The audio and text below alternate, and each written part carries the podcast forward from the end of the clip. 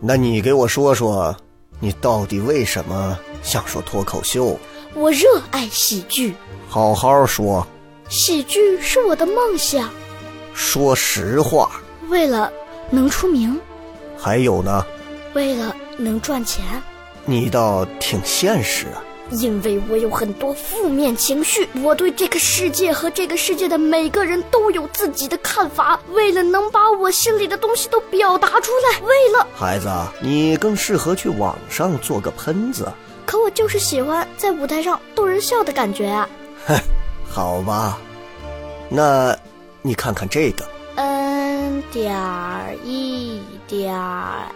x 点儿是糖蒜铺子2024 Next 新人训练营，摒弃市面上那些华而不实、专割韭菜的高额培训课，用最简单、粗暴、行之有效的手段带你跨过第一道坎儿。无论是普通话脱口秀还是陕西话脱口秀，只要你热爱2024，那你就来！报名截止日期2024年1月7日，详情关注糖蒜铺子公众号，找到报名的文章，要快！不要二九九八，不要一九九八，只要一九九。没错儿，呃，能不能再便宜点儿？滚！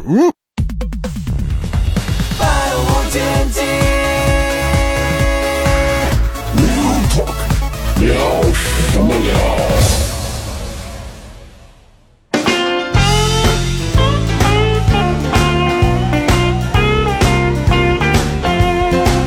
At the stroke of midnight on that great big holiday, we're gonna have a ball, and that ain't all. I'm gonna chase my blues away. I'll be bringing in a 百无禁忌 Real Talk，欢迎各位收听，聊什么聊？各位好，我是笑雷。大家好，我是小黑。嗯嗯，然后今天我们请到的这位，刚刚在跟我们现场的这、呃不少观众哎啊交流当中已经介绍过他了。然后对听大家看到标题，包括听到我们这一期节目的开头，就应该知道这是我们的老朋友了，是故人啊算有是请故人邵博。哎， 邵博在杭州当，大家好。 邵博在杭州当圣诞老人了，是是是啊， 是是是是是。今天要有请我们的，呃，在之前应该录过好几期，然后也是其实他的一些内容也会有不少的这个争议，哎哎，讨论的热度。对对对对对，而且他其实也也被不少人索要了他的这个微信号码，哎呦，对吧？就是因为他能解决一些心理方面的问题，是吧？包括你也是他曾经的哦哎是，对我被教育过好一阵啊疗儿啊愈过的一个。失败的案例。 哎哎，不算失败啊，半途而废。哎掌声有请小雨老 师，大家好，大家好，雷哥好，雷哥好呀，小黑好哎呀。嗯欢迎欢迎欢迎啊！今天因为呃我们是第一次做这个线下录制啊，嗯这个月其实是这是第四期。之前因为小雨老师，其实我们都是躲到办公室里，就关起门来，是对吃着喝着录着，其实比较轻松一些。对但是这一回呢，就会稍微的，哎有有稍微灯地光哎有灯光，啊然后哎也有一些观众，对就跟陪审团一样盯着咱 们。现场如果说错什么话，很容易立刻就发到网上，就把咱 们就赔死了就给网爆了。所以啊，然后在说到这个之前，小雨老师其实，呃，哎呀，这都已经是得几年了吧？第一次来录的三时候，三年前吧，第一次。三年前，哎呦哇，这个节目竟然就是死不死的活 了三年，我的天啊！而且当时我记得。之前那一期的时候是录的，我们如果大家听过聊什么聊最早的话，是那个叫机长，嗯对，嗯啊，没离 婚吧？OK，啊又不敢问，你知道啊吗？机长那一期啊因为，害怕她把她老公剖析了，然后说哎你这个心理 有问题啊嗯。老公现在还是姐在夫啊还在飞吗？ 在在在。还在还在飞啊！飞现在主要是飞哪些线？呃，应该是疫情之后，呃，就是应该是国际航线、国内航线都有，哦每天的班都不一样。但是在真在好在亚洲飞的，就亚洲整个区都有班。嗯，哦哎呀，真好你看人家。疫情中间这段时间，就整个飞行员就没落了，动不动， 动不动整个航班就停掉啊。嗯现在就好很多。然后对当时就在录完了这个飞行员这一期之后，就发现他带了个女人过来， 哎这个女的神神的，就一直在观察我们。 这掐指算的。哎，然后后来我们就我们说，我们问一下他老婆干什么？他们说心理咨询师。哎当时对咱们来讲，其实还是个蛮新鲜的一个话题，比较陌生。嗯心理咨询师啊。然后当时你也是有一些这方面的诉求，呃，现在也有。所以当时就一直就这么结下了这个呃挺好的一个缘，到现在啊。是是是今天我们说回来啊，今天这期节目呢，呃，我们请到小雨老师，可能会聊到一些心理咨询的问题。但嗯是各位如果了解之前我们录过的几期，就会发现其实不只有心理咨询的问题。哎，啊，在这儿要单独要跟大家再强调一下，我们小雨老师呢，我们私聊的时候就会发现，他其实是一个很资深的一个中国传统文化的一个爱好者，哎这个怎么并且说我认为是一个一直在修习自身的一个研习者。嗯嗯嗯他一直在学习这一方面。提到中国传统文化，小黑你能想到什么？呃，人之初性本善嘛，就是哦啊，是是啊，只能到这儿了，各位，只能到这儿，我这个文凭嘛，对吧？百无禁忌，瑞啊什么玩意 儿？只能到这儿真是只能到这儿啊嗯传统文化这个，所以今天我们为什么找他来，必须得再说回来。很巧，就在邀请他之前那天的时候，我们跟我们糖蒜这边公司的一个合作公司在聊一些线上东西的时候，他们就聊到研究到小红书这儿，嗯就提到了一个很玄学，因为对面公司全是女孩儿。我那天跟四个女的一块儿在日料哎店喝喝酒吃哎，东西。什么？等一下，对对刚才对是什么东西？跟五三个女的啊，OK 反正然后当时他们就聊到一点，他们说你知道吗？小雷哥，你知道有一个东西叫九子离火运吗？哦我当时就以为他们，我一回头，他们应该就要布个阵什么的，然后站在桌子上拿着清酒， 对麻辣麻辣哄啊的。结果，结果我说什么玩意儿九子离火？他们说你去搜小红书上特别火，哦，特别火。九子离火运，因为我猛地一听，我以为是九个儿子，然后 那种六合童子吃屎那种周星驰那种。我后来搜了一下，我发现这个玩意儿有点大，我就觉得我可能还不太 get 到这个东西。是啊刚巧第二天，我说我就问了一下小雨老师，我说，哎，最近没事儿来录个播客嘛？嗯，然后他说 好啊，我们聊一聊九子离火运。我就在想，最近这帮女的怎么了？是被 PUA 了吗？所以小雨老师，我们就着这个九子离火运啊，嗯是神马呀、咱们先 先聊一聊这个玩意儿。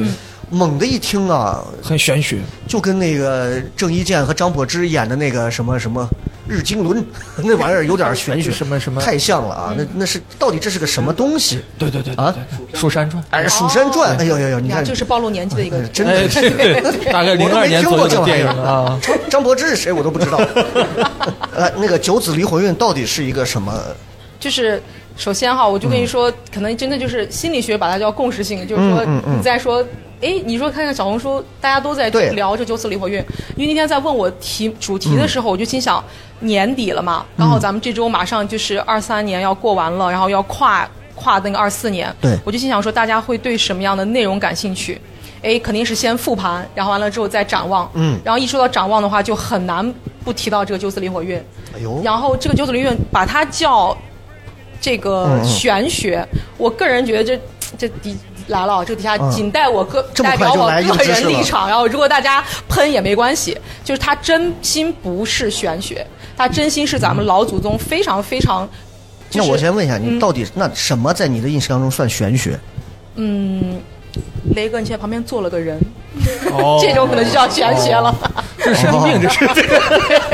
哎，雷哦这哥，就我叫 玄学哎，不止一个哦，还有就是这种，哦，这种那你毫可无能是根据啊，对你要是这种能看见，那你可能是玄了。这玩意儿对这个你哎 挺可吓能人。这个你把它归为我说是把我当一个神婆，那没有任何问哦题。但是你要说去百度一下九死离火运，它真是心不是玄学，它确实嗯是中国有从中国有天干地支开始，有黄历开始就有这个东西。哦嗯然后包括有一本很有名的书叫《洛书》，就洛阳的那个洛，洛书里面也有在讲这个三，它其实全称叫三元九运。三然元后呢九，运啊整叫正整整个一个三元九运是一百八十年，嗯然后一百八十年，然后呢也叫正正圆，正是正方形的正，然后呢一一整个一百八十年叫正圆，然后又分为上元、中元跟下元，哦然后呢每一个上中下一元又中间又分二十年，没有，我跟你说，小雨老师 说这么细，没有没有 人懂。就你随便怎么编，你就是分三千年，我我也不知道这个事情。有种上高速的感觉啊。嗯我先问个特简单的，这个九子离火运的这个名字，嗯这个字儿，我都不知道是因哪个为字儿。因为刚才不是说到上中下吗？对对对然后每一元分三元吗？啊我们现在说的这个九元九九子的离火的第一个九是在最后一元的最后一运，要理理解吗？嗯，因为它一运不一共是分了九九个嘛嘛，一二三四五对对六七对八对九对，嗯然后九是在最后的这这二十年，你可以这么理解。我们刚刚过去的这个呃二三前八年个都之前过了的是吧前面的这十八年 是叫做八运，我八们运嗯在八运里面，二三年刚好截止这个八运，二四、年开启九运，所嗯以它九打头。然后过去的这个运呢是叫艮土运，哦然后来的这个运呢叫做呃这个九子运。然后九子运的话，子是紫色的紫，嗯紫色的紫。我以为是对儿子的字。 你哎看我然后它们是跟真的肤它浅是啊嗯对应的颜色。然后过去的那个八运也叫做八白运，是白色的白。八百运对啊，白所以是九子，前面是八白。然再后次要跟大家强调一下，小雨老师是一个资深的中国传统文化的爱好者，同时他也是一位很讲究科学的心理咨询师。没错两个身份，请大家分离开看。骂他的时候可以骂他的行业，可以但是可以不要骂他玄而又玄的这一门爱好和兴趣啊！嗯啊，你接着说回来，就怕人喷啊！真的来就没事九没子事。嗯八白，九子，然后离火，对，在这个事情上被在这个事儿上被人喷，我觉得嗯完全 OK，、因为这套理论完全不是我 说的，这套理论是老祖宗说哦的，书上有啊对，对嗯然后它过去的咱们不是叫艮土运吗？哦那个艮艮代表的在卦象里面代表的是山。就是大山哦的山，所以过去二十年跟土房地产、跟基建相关的行业就会非常的火，就是因为每一运它哎其实代表的跟行业是挂钩的。是啊，嗯，对。是啊，这它过跟去这土二有十关，年对是。嗯嗯然后呢，是是是未来的这个九子离火运，离就是那个离开的离，嗯，然后呢，这个离它主的是心脏，嗯，然后呢，在对应到行业里面，它就跟科技有关，跟科技跟新能源，现在已经已经开始了。可然后咱们讲的那个元宇宙嘛，就是这样。哦然后呢，还跟呃心理有关，跟那个所谓的精神层面有关，所以也跟传统文化相关。啊所以今天听起来能聊的点还蛮多的啊。嗯对，应该他是这个不敢展开， 一展开更玄学。 对，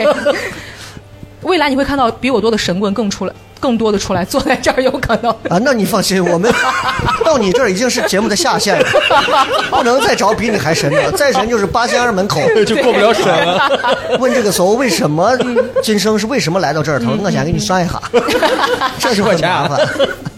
对，OK，所以这个整个这个东西啊，在我们这种没有接触过这个领域的人来听，哎实话说，啊算得上是某种玄而又玄的东西又了。嗯晦涩。又因为你讲的越有一些道理，或者嗯是越有某种连接，其实对于大多数听这个节目的人来讲，他就会觉得这玩意儿。真的是这么来说的吗？但是呢，现实层面上，就在刚刚小雨老师讲到的这些点上，什么过去二十年这个房地产的兴盛啊，过去的这个包括现在这个新能源呀、等等等等这些，其实你抛开这个玄而又玄的东西，它的确现实是这样的，嗯嗯是吧？那所以咱其实可以结合着现实一块儿来聊一聊。可以先问问最近都在忙啥？因为你这不是自己也有一个自己的这个对我心理咨询的这个诊疗室一样的对地方啊。 对，小黑比较熟。嗯呃，终于来到了这一趴，他是会对哎，我问一下小黑，他会电击你吗？就是电疗那种是吧？小黑好了没？好了好了好了好了，不是那种啊，对，呃，不是不 是，那是怎么？呃拿水冲我，我是不会告诉你我，跟吴京 一就是嗯样， 打死我也不 说。真的是啊，就是我，我应该是说，嗯嗯，我因为之前听过节目，你应该知道我是就是荣格学派的。然后荣格学派的话，一般来说就是怎么讲哈，就是我会有像就是谈话。治疗应该是说做咨询，它其实是一个最基础的一个化疗疗对化疗。对但其实，在化疗的基础上面，就会有很多技能，是就是像表达，就是我学过的表达性艺术治疗里面，像绘画、音乐、舞蹈，它都是你的疗愈的一部分的技能。然后我的工作室主要是做沙盘，因为小黑看到过，就是、我都体验了对，然后呢， 所以我平常真好。你去了就是杀猪盘吧？不不，不 应该是杀 他那个沙盘呀、什么画画舞，甚至舞蹈，哦我都经过，你都试过嗯都试过，羞耻过整个人，真是羞耻！ 我告诉你，一开始一开始是真羞耻，但你做过之后，隔那么个一两个月之后，你就感觉你你体内有一种很奇怪的东西，就开始就不一样了， 也很悬啊，也很悬，你这个玩意儿真的跟到缅甸没啥区别。合格的销售哈、嗯，可以可以，是那，所以最近这段时间，整个还有接到一些什么样的，呃，朋友过来做一些心理咨询方面的，有，一般是这样哈，就是我的个案就是从，因为那个沙盘它是只要三岁以上小孩都可以的，然后从、因为小孩子他没有办法跟你化疗，他更多的是在无意识里面，然后在他的那个游戏当中，所以那个沙盘就是很好的一个游戏的呈现。然后呢，所以个案像从三岁其实到五十岁我都接过，然后除了这个在除了这是我自己的工作室之外，因为之前雷哥知道我会跟我的老师跟我的导师出去，然后做这个团体的疗愈。团体疗愈的话，就是你像在家庭的疗愈房里面，小黑团体疗愈一般是多少人？呃，我经历过最20个多，哪有那么多团体嘛。来 说回来，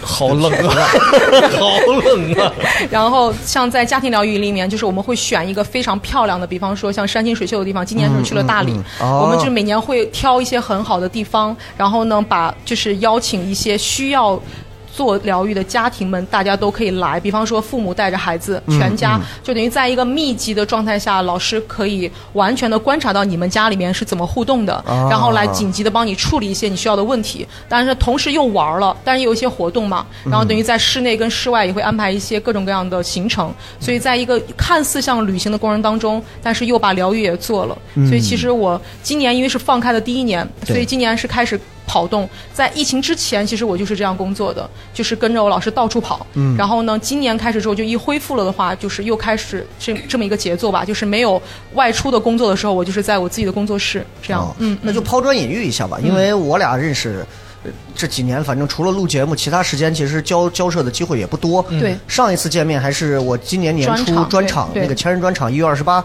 那专门跑到音乐厅后头给我送了一个金刚结，嗯，广告仁诉寺我对这个是广仁寺金刚结，陪了很长时间。嗯我一看这不我大中国年结初嘛一，大年初一去 的，对我对嗯对。专门啊很很虔诚，现在把它放到我们家最宝贵的柜子里，里面放的都是什么过去前女友的头盖骨啊，就那个那个柜子。 你才是搞玄学的，我告诉你。啊，然后你想，这都到今年，马上又要一年了，嗯，所以我就想问一下，这一年除了像这种家庭集体疗愈这些，有接过一些什么一对一啊、呃，很多一 v 一的这种？对因为你看，就是你看我们现场今天坐了这二十多位，你就并从有啊眼神也能看得出来，啊多多少少这个眼神当中透露出某一些渴望，残残 缺或者是破缺的东西，每个人身上都，我眼中也有，你眼中也有，每个人都有。啊， 那比如说今天我们现场有这么多朋友，包括听节目这么嗯多，有没有一些什么简单的，嗯，行之有效的这种呃小测验或者是哎小测试，一上来，嗯有意思对吧你就能把我先拍成一个你的消费者，哎对吧？ 对，嗯哎呀，我是神经病，原来啊，有什么小的这种你跟别人可以经常对玩的这种，可以可以说还不至于到神经病哈，至少咱们嗯 用这个方法可以判断一下你身边哪一些人，你可以你你懂，就是其实拿这嗯个小游戏是可以跟你的同事呀、朋友啊、家人都可以玩的那。就拿我俩先来为主，可以大可家以现场的朋友也可以来参可与啊，以，大家可以一起玩儿，就是啊来嗯有一个很经典的一个四季测验，就是通过四季的这个选项，然后来看一下我们大概判断是一个什么样的性格状态哈，嗯嗯就是春天的微风，春天的微风啊，对，，夏天的冰淇淋，哦，秋天的满月哦和冬天的棉被，是你最喜欢哪一个？啊我们再重复一遍啊，来，你重复一遍来，春风，春天的微春风，天的一定要夏说日清楚，呃，春天的微微风夏日的冰激凌，夏天的冰淇淋啊秋日的满月，秋日满月冬日的暖被。冬日的暖被，对这四个都是很舒爽的东西，对，你更喜欢哪我个已经有答案了，来，你先说呃你喜欢哪个？春风。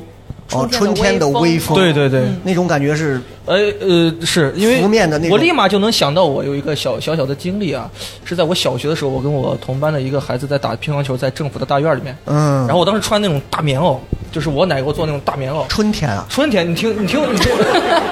你听我讲嘛，是换季便宜，是吧就就打了两下之后有点热，哦我就把那个棉袄给脱掉，里边是一个秋衣，哦我那个时候就有一点儿春天的风吹过来，嗯那个感觉是很，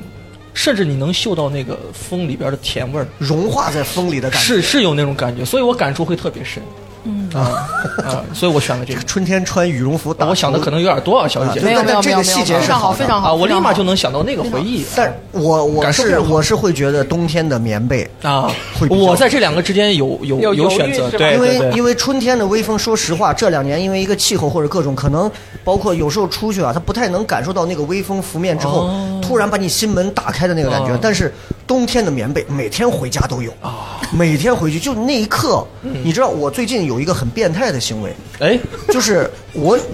我女儿人家她那个一个一个我我们一个侄女儿的家里头给她送了一个就是就是豆子先生玩的那种小熊，嗯，头大然后身子特别小哦憨，豆我把那个小熊抢过来，我现在每天睡觉盖被子的时候把小熊盖在我旁边，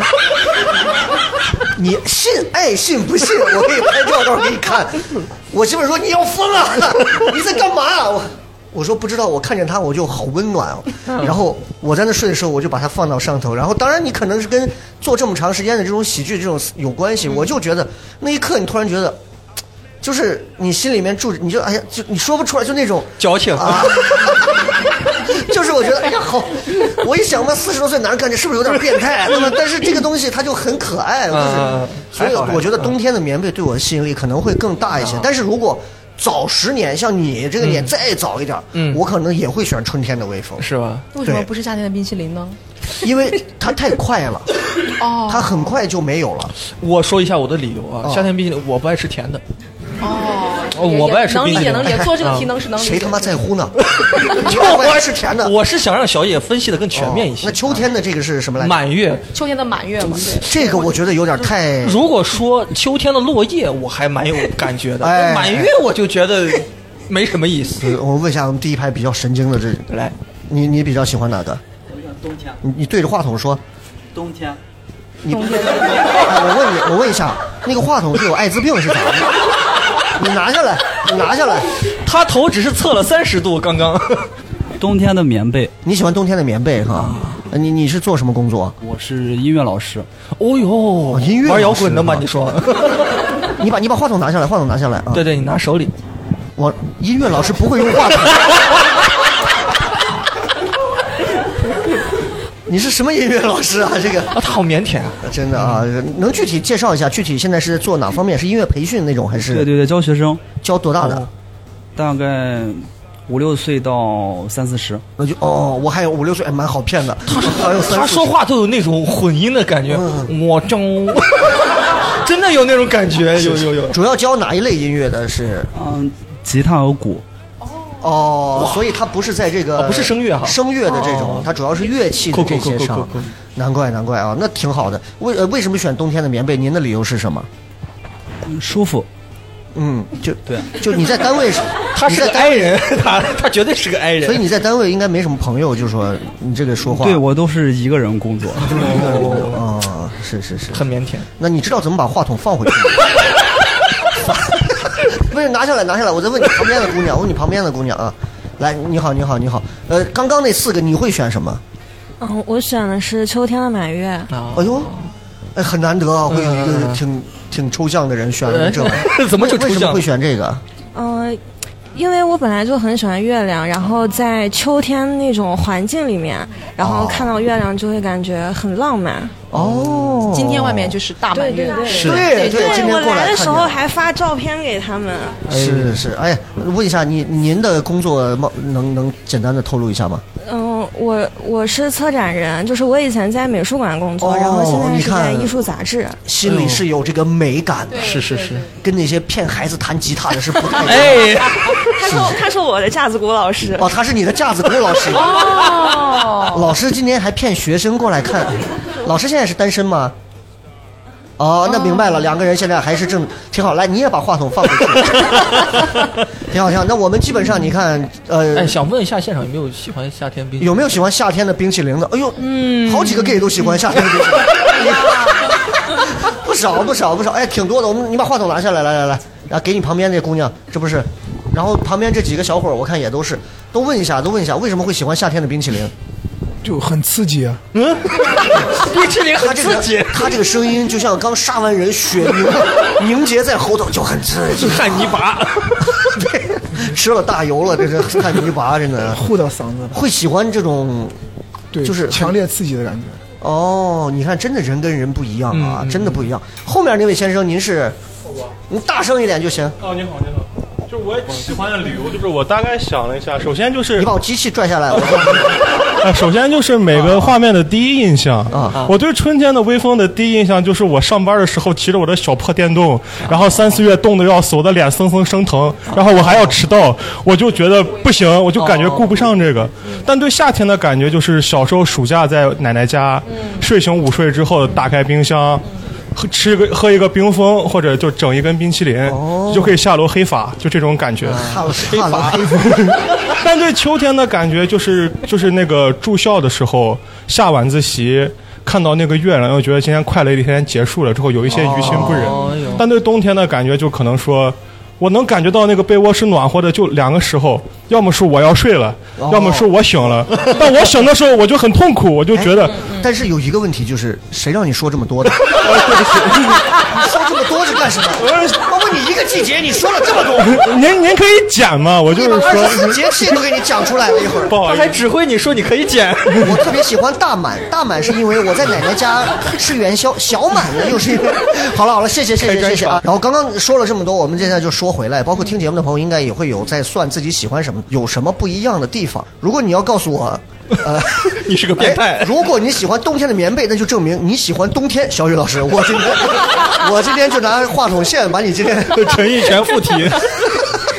所以是什么？这个嗯，咱们刚才看选选的最多的是是棉被吗？还是还棉是被那个好像好像是冰淇淋？嘛。棉被首先是最多的吧？是吗对吧？是棉棉被没有还没有调查。选棉被的朋友们，我看看有多少？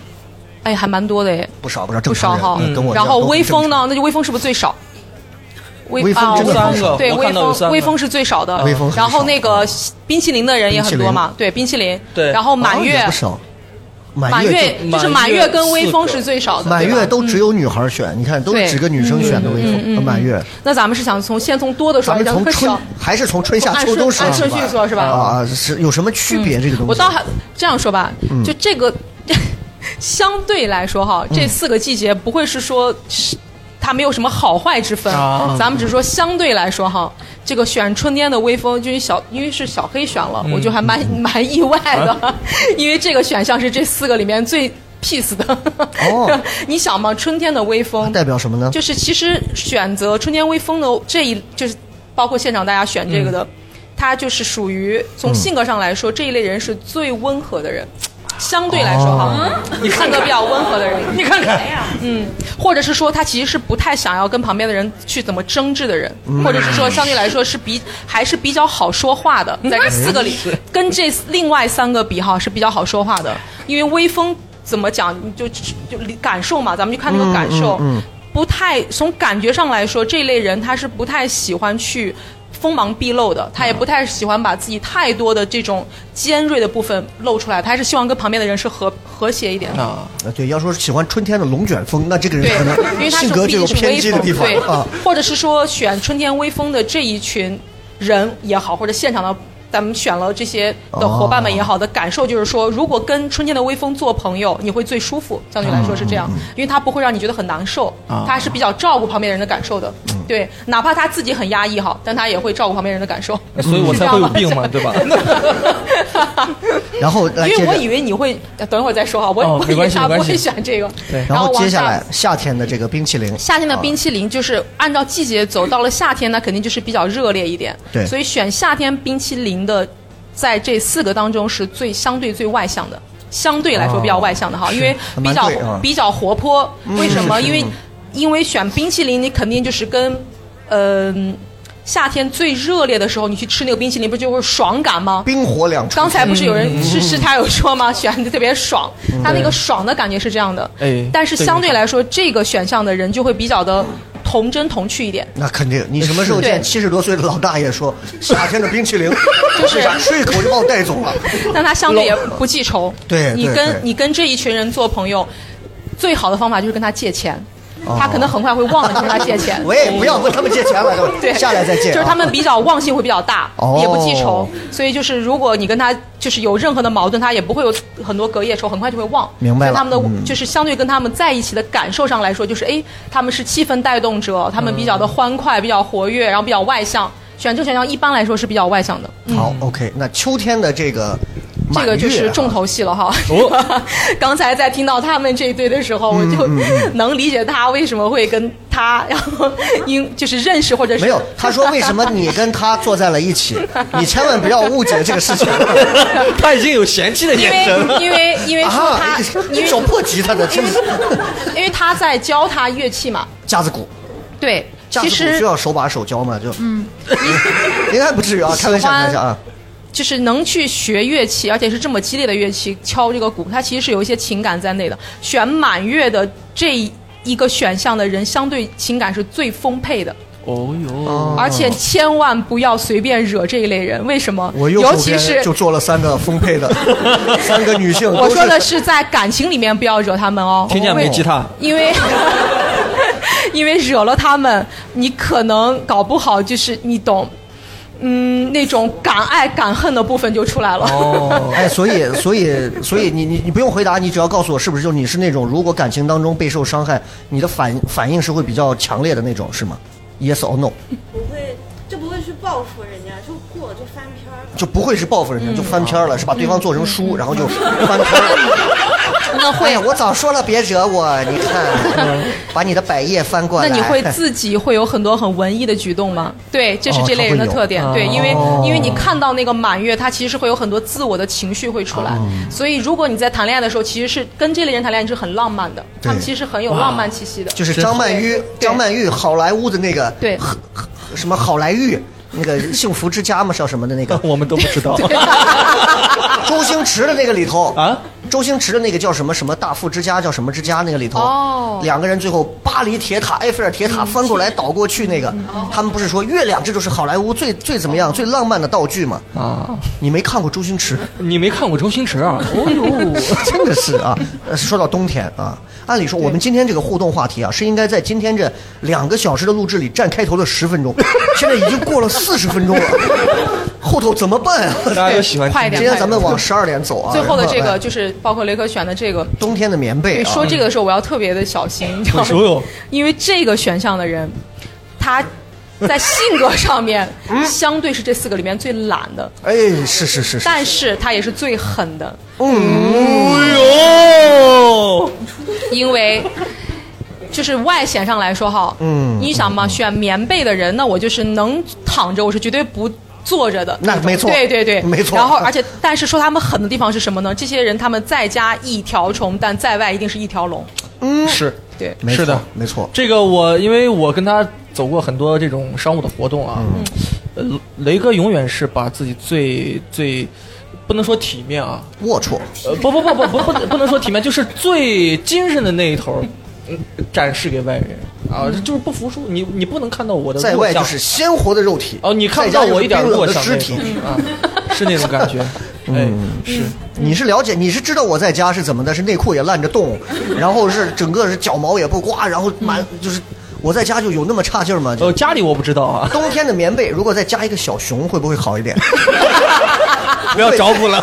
不要找可补以了可以，，就啊是。就是这个选项的人，其实如果要做事情的话，是真的是非常有目标性的，嗯嗯就是他不做就不做，但要做的话，就是会很厉害。嗯对他不做的事情，他是可以一直懒惰的躺平对下去的。对他比较懒嗯要做的事情，他是突儿就能钻出来，而且比啊较会享受。选哎择这样的人，你看对，看很是会，是对是在各方面会比较会对，享他受。他吃面永远都是加好几个 蛋，没事是是是，特别会。好，那今天我们刚刚开始讲的这个话题，其实也是给所有的朋友，我们简短的互动一下，也是让大家知道一下啊，这个方面其实算是。心理方面的一些小测验呃小测验啊对嗯嗯小玩，法但是真正意义上，如果比如说您哪位跟这个就是心理方，你发现确实这段时间我自己很难 hold 住我自己了。嗯其实比如说来找小雨老师的话，他不可能一见面说一年四季我来考一下你，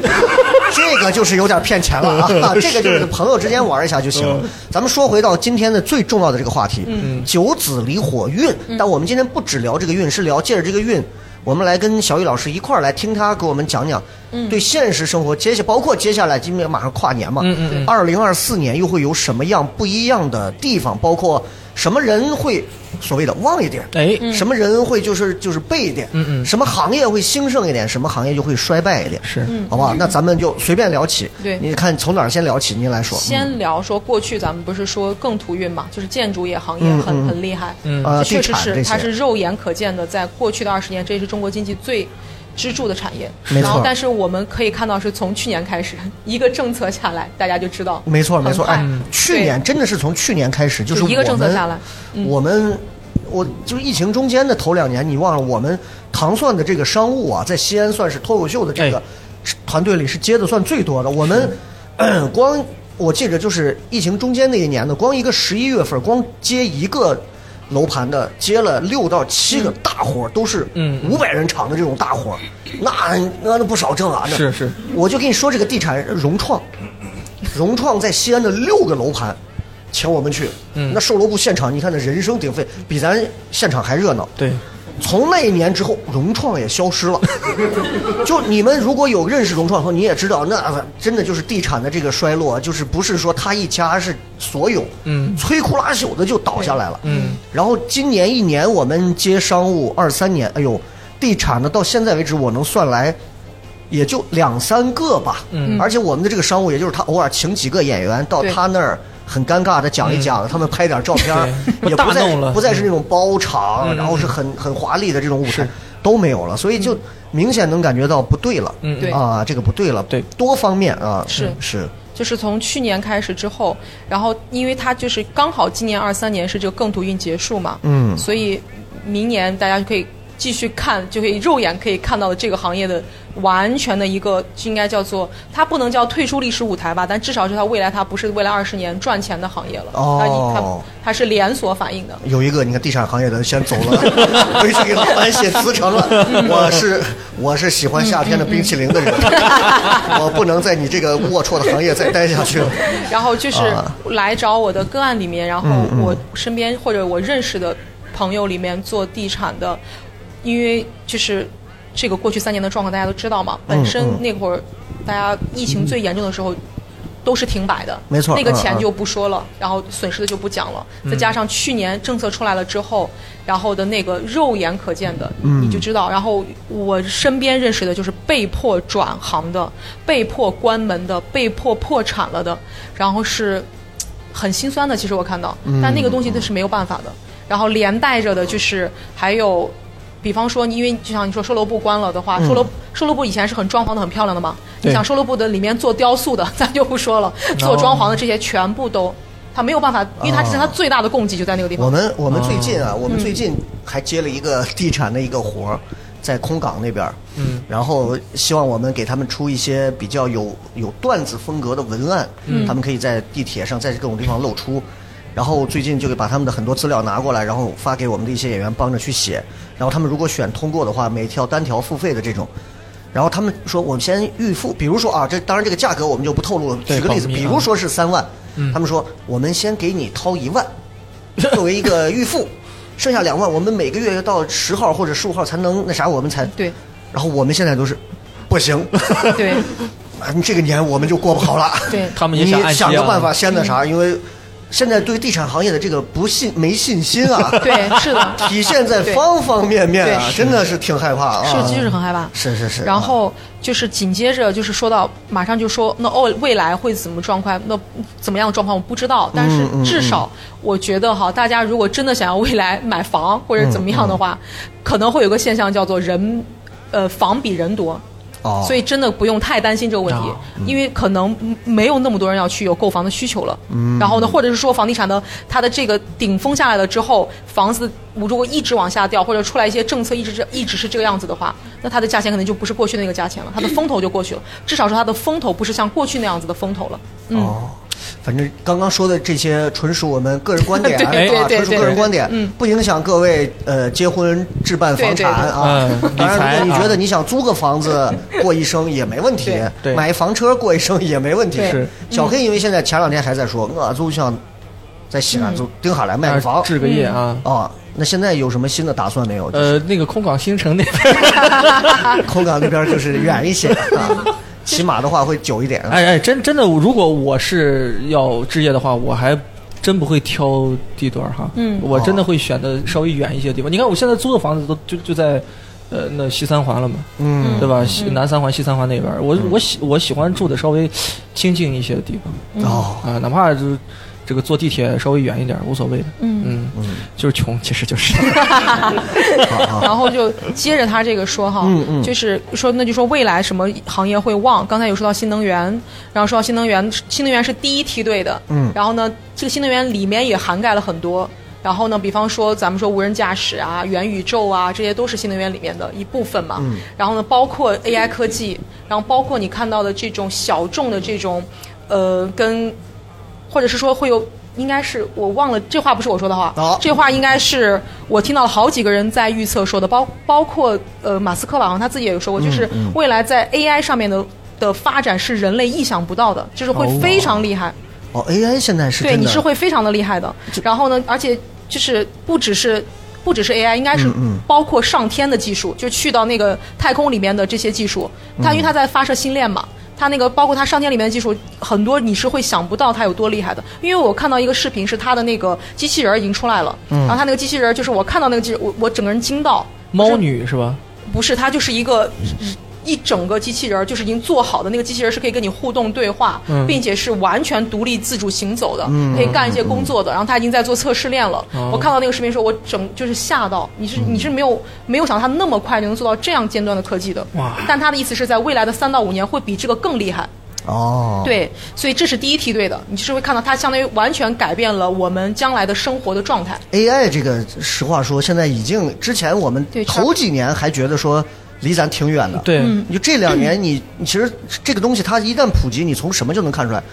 刷抖音开始出现哦，抖音上现在就会有一个系列的这种，就是就是 AI，你给他提一个问题，说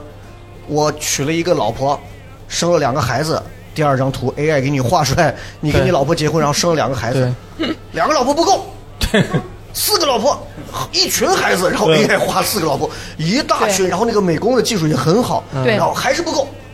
我有好多老婆以及一大大群孩子，弄得到最后已经是那种宇宙洪荒的那种 感觉，就是这个东西真的好像是人不能立刻就能出来了，啊是的，所以它但是我试过拿 AI 写过，就那种 GPT 这种写过段子，我发现幽默嗯那个是不感行的、对幽默力这个东西，可能是人和 AI 的差距。哎，我那天还拿你那个要求在在咱们国产的一个你在那上试过试了，有些点子还不错，但是你要达到那种要求，你要呃跟他进进行一些比较深入的沟通，它不精准，嗯你要你要层层的去沟通。首先由浅入深，我需要有一个脱口秀的段子，好，他写。呃，我希望是关于房地产嗯的，好，他在修改。我希望再 real 一些，再真实一些，再冒犯一些。嗯，他又是一趴，所以这样一层一层下去，就会产出比较好的点子出来。哦所以你看，现在就是好多行业确实就消失了。你像什么插画师这种，嗯哎啊，少博啊少博干的这种，少 博，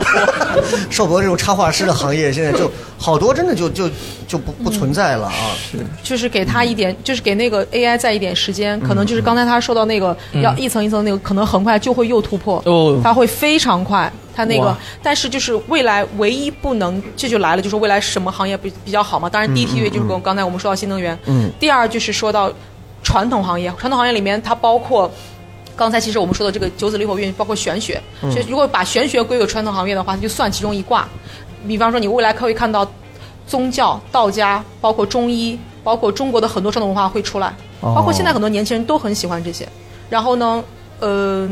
还有里面的关于嗯跟情感相关类的，嗯因为我们说到跟为什么，因为说 AI 它不能代替情感，它是对能代替一些技术工种是没有问题的。嗯然后但是 AI 唯一不能代替的就是，比方说跟人互动性很强类的，打个比方，我们说中医按摩，嗯，你没有办法让这个 AI 去给你按摩吧，它是没有办法做到的，你做不到人手那个手劲儿那个对东西。对对哦但是这就为什么说传统行业会出来，为什么说这个中医理疗会出来，哦是因为它没有办法跟这，就是它其实 AI 是纯阳性的东西，它入侵不了的这些行业，对是吧嗯这些东西跟跟人情味儿挂钩的东西，它是没办法抗衡的。没错没错对，然后这就回到说跟心理学，所以未来的包括心理学，包括身心灵会非常发达，就是在这个地方。哦，是这个道理。嗯，好，那咱说了说到这儿了，这个九紫离火运的这些改变，包括有一我们其实还蛮想，我还蛮想听一些这种跟这些心理相关的，现在有什么具体的一些实例？嗯刚刚咱说的都是一些比较大的这些嗯行业里的一些东西嘛。嗯，有没有一些什么具体的牵扯到跟人相关，会对人造成一些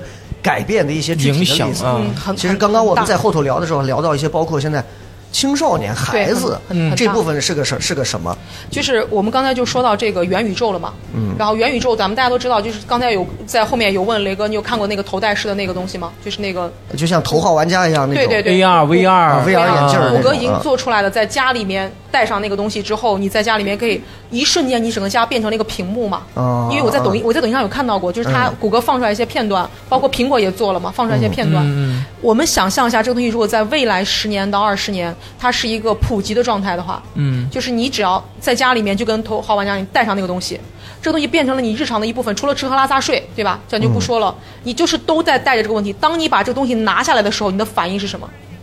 我们可以想象吧。这个这个我是有有有有一些感触的，类比的感触。嗯嗯比方说，一七年的时候有一款游戏特别火，叫那个《绝地求生》啊啊嗯啊是枪战类的游戏。它那个因为它用的那个引擎啊是什么虚幻四好像，嗯它做出来的模型几乎是和现实非常贴近的。对，嗯我曾经是连续三个通宵玩这个游戏，然后第四个晚呃第第第四个早上我出门的时候，我看到我们那个网吧门口有一个军用那种吉普车，嗯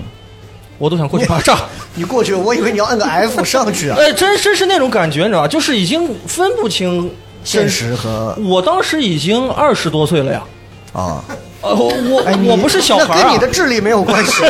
对，我就觉得我应该是一个智力正常健全的一个成年人，结果我玩了那个游戏，差不多三个晚上之后出来，确确实实你还是被带进去了，确确实实分不清分不太清了啊，有有有那么一瞬间啊，嗯所以对嗯我我也有这种啊，我的落寞是第一次的，就是出来以后会有点儿，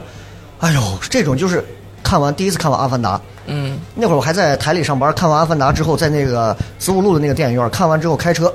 往明德门回的时候，一路上你知道西安晚上那个天是那种又昏黄、灰黄的那种天气，嗯那个空气非常不好。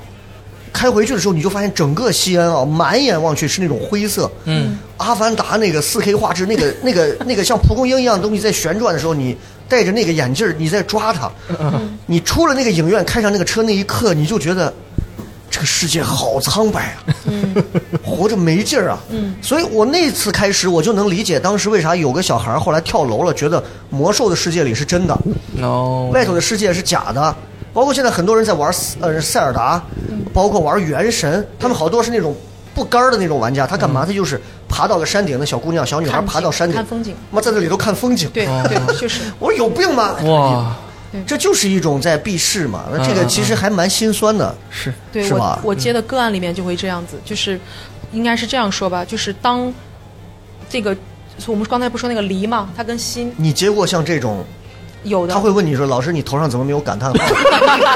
写条呢？就是就是会有这种，比方说他会觉得那个那个世界是真的，啊然后这个世现实世界太无聊了，然后那个状态带来的是什么？就其实就是我说对应到那个《九子离火运》里面，他嗯离主心、或未来的二十年会越来越多的人会有产生这种人格分裂。嗯那这个人格分裂从哪里来的呢？就是被这个元宇宙带出来的。就是当那个世界过度丰富的时候，嗯我们的现实生活就越来越无聊。？”对，然后呢，而且你会对你的所属的这个主人格是不满的。我的这个主人格在这个是在这个现实当中，如果是很失败的，嗯跟那个的对比就会落差更大。哦然后在因为在那个里面我是全能的嘛，我可以在那结婚，我可以在那里生嗯子，我可以在那个地方有一堆满足我的东西。然后呢，包括现在如果那个头戴式的东西出来，你想想，你只要足不出户，你坐在你家的客厅，你甚至可以去外太空，你想去哪儿就去哪儿。你嗯头盔摘下来，你不可能上天嘛，对吧？嗯就是那个感觉。从无所不能到摘下头盔之后，你发现这个世界你离不开任何人，然后那种反差、那种落差就巨大。这个点就对应到那个《盗梦空间》里面，莱昂纳多他他他分不清了，他他他他媳妇儿分不清对了啊。他他就会有这个状况，这个状况就是造成那我们越落差越大的时候，你会那这两个人格你就会越来越分裂，越来越分裂之后，人就会开始第一反应就是暴躁，就有很多的那个焦躁和焦躁的那个就躁郁的那个东西就这么来的，因为你会有愤怒嘛。我哎，我这么想啊，嗯我是这么想，很多人应该跟我有这种心态，就是过往三年嘛，嗯，对吧？现在所谓双引号之不可提之三年，嗯对对吧？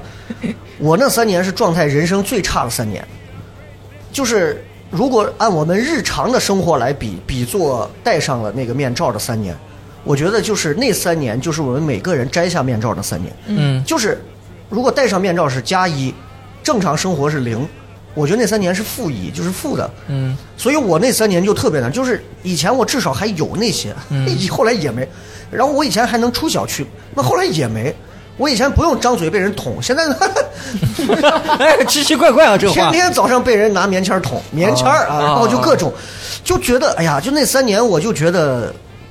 活得很没很没尊严，活得很没有，就是落差很大。再加上那三年看了很多的生离死别的事情，对，看了很多东西，思考质疑很多之后，难免、嗯对心态啊、心理啊，真的是会有。我觉得我那三年是我最有心理疾病的三年。我那段时间，尤其到了最后半年的时候啊，我不瞒各位讲，我是一个非常爱国的人。我这个爱国，虽然我不是党员， 但是我是我对中国的这些传统文化也好，还是什么，我是都很喜欢哦的。嗯，我完全不信什么国外就怎么怎么样那套。嗯我最后的半年，我甚至很笃定的萌生出，我要努力出 国，我不想待着了，嗯，受不了了啊！我一个射手座，对，不能没有自由。你知道我对我的这个性格描述，就跟我有时候谈恋爱时候的描述一样，不要把一个射手座的男人攥得太紧，我们就像攥着沙子一样，会从你的指缝里流掉。所以我那我就觉得我那段时间是非常难熬的那段时间。嗯，对，就是就是这么个意思啊表态一下，明白就是明白替了在座的这几位，替这个教架子鼓的老师，把他的心声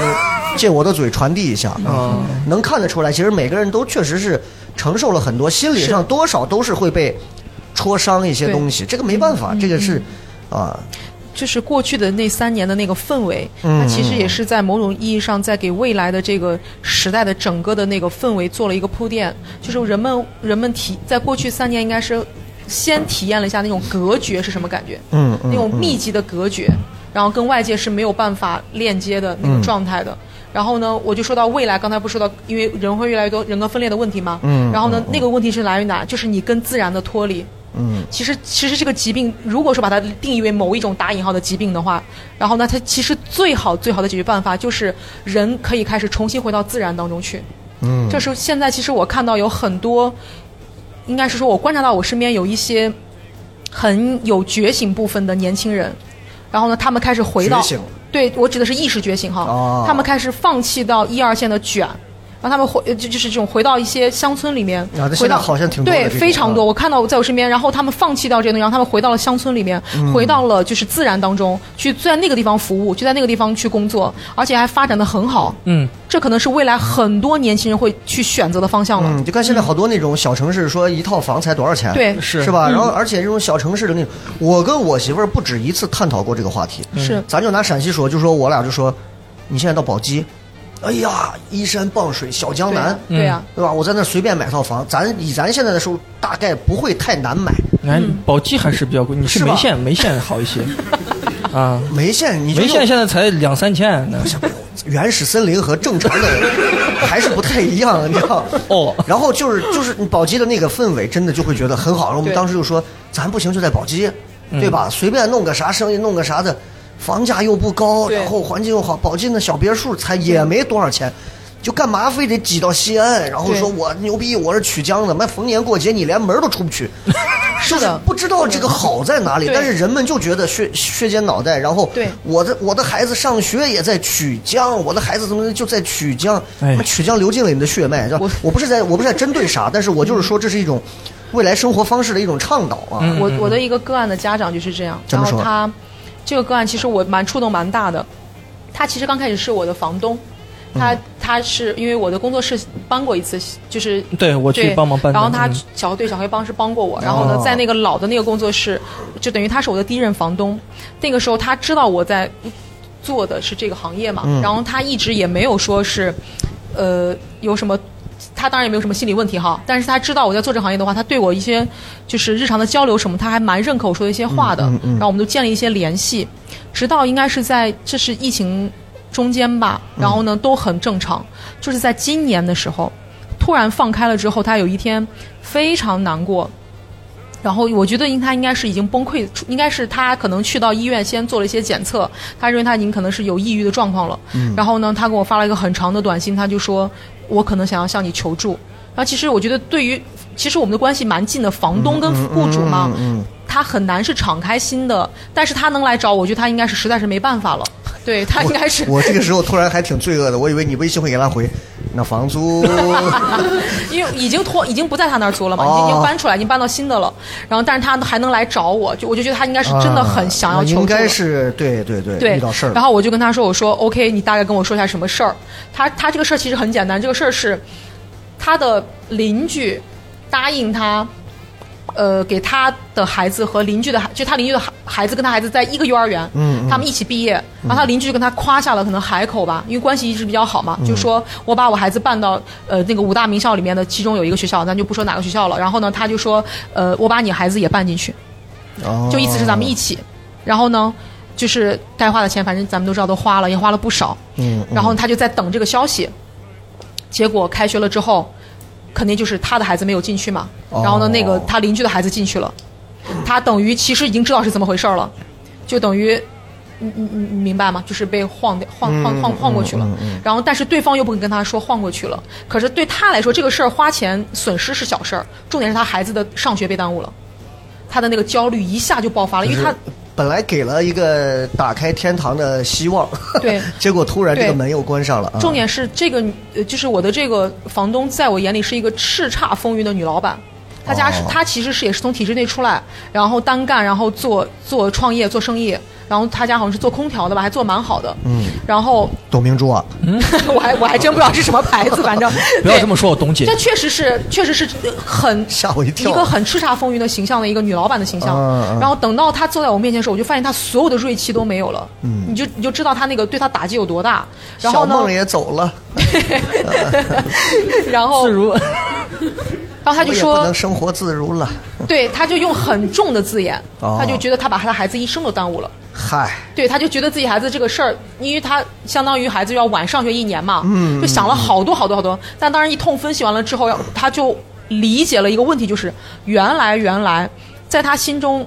他最希望最初的原始是他希望他女儿开心快乐。嗯，那打个比方，然后我分析完了之后，我就是就是那些五大名校的状况嘛，怎么怎么，然后他理解，哦，如果我在他我的潜意识里面希望我女儿是开心快乐的，嗯其实我知道她是可以去上私立学校的，嗯，她是可以去选择不卷的学校的，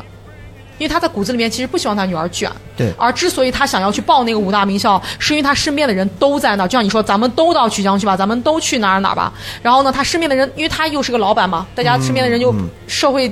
地位又比较高，孩子都在这些名校里面，啊，所以她被觉这得种卷风对给裹挟了她啊觉得她应该孩子也在那个里面。但其实她的内在，所以某一种程度上面，她这个没有报上名也是一种，哎，把你荡回去了。嗯如果你本来就不去那个地方的话，对吧？然后呢，他听完之后，他觉得他那个心情一下就就放掉了，放掉了之后，他就作为作为一个唯一不卷，在这个圈儿里面唯一一个不卷的家长了。嗯就是他把他孩子就直接放掉，他就不再去那个争那个五大名校。本来他其实还要再等名额嘛，嗯他就不想再等了，哦，所以他的这个心情状态上面一下就过去了，这个事情也就没事儿了。哎呀，这个事儿对咱们这种普通家庭来 讲，就是觉得原来有钱人烦恼也挺多。对啊所以你看这玩意儿就是，人家说因爱生忧，因爱生惧，若离于爱者，无忧亦无惧。把爱换成钱，其实是一回事儿对，就是没那么多钱，你可能也没那么多烦恼。对啊，一样的道理。那这个跟九紫离火运又有什么关系呢？这个的话，就是我觉得代表一部分就是现在的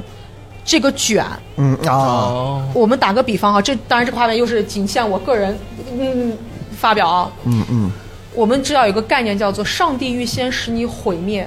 必先使你疯狂嗯嗯”。，那这种卷其实某种意义上就是一种疯狂。哦，如果他想让你加速撞向一个地方，那是不是大家都要跟着一起卷进去？嗯嗯，那现在这种卷明显是不正常的。然后来找我的很多家长，就他先搞孩子，嗯打个比方，他搞一搞孩子，哎，我的孩子怎么了？有的这个厌学了，不去学校了，自残了，或者是如何如何了，巴拉巴拉一堆孩子的问题。嗯但其实在我看来，都只是因为这些孩子太痛苦了。嗯就是家长每天，就是家长跟孩子一起痛苦，每天晚上从七点半开始写作业，写到中，写到晚上十一点，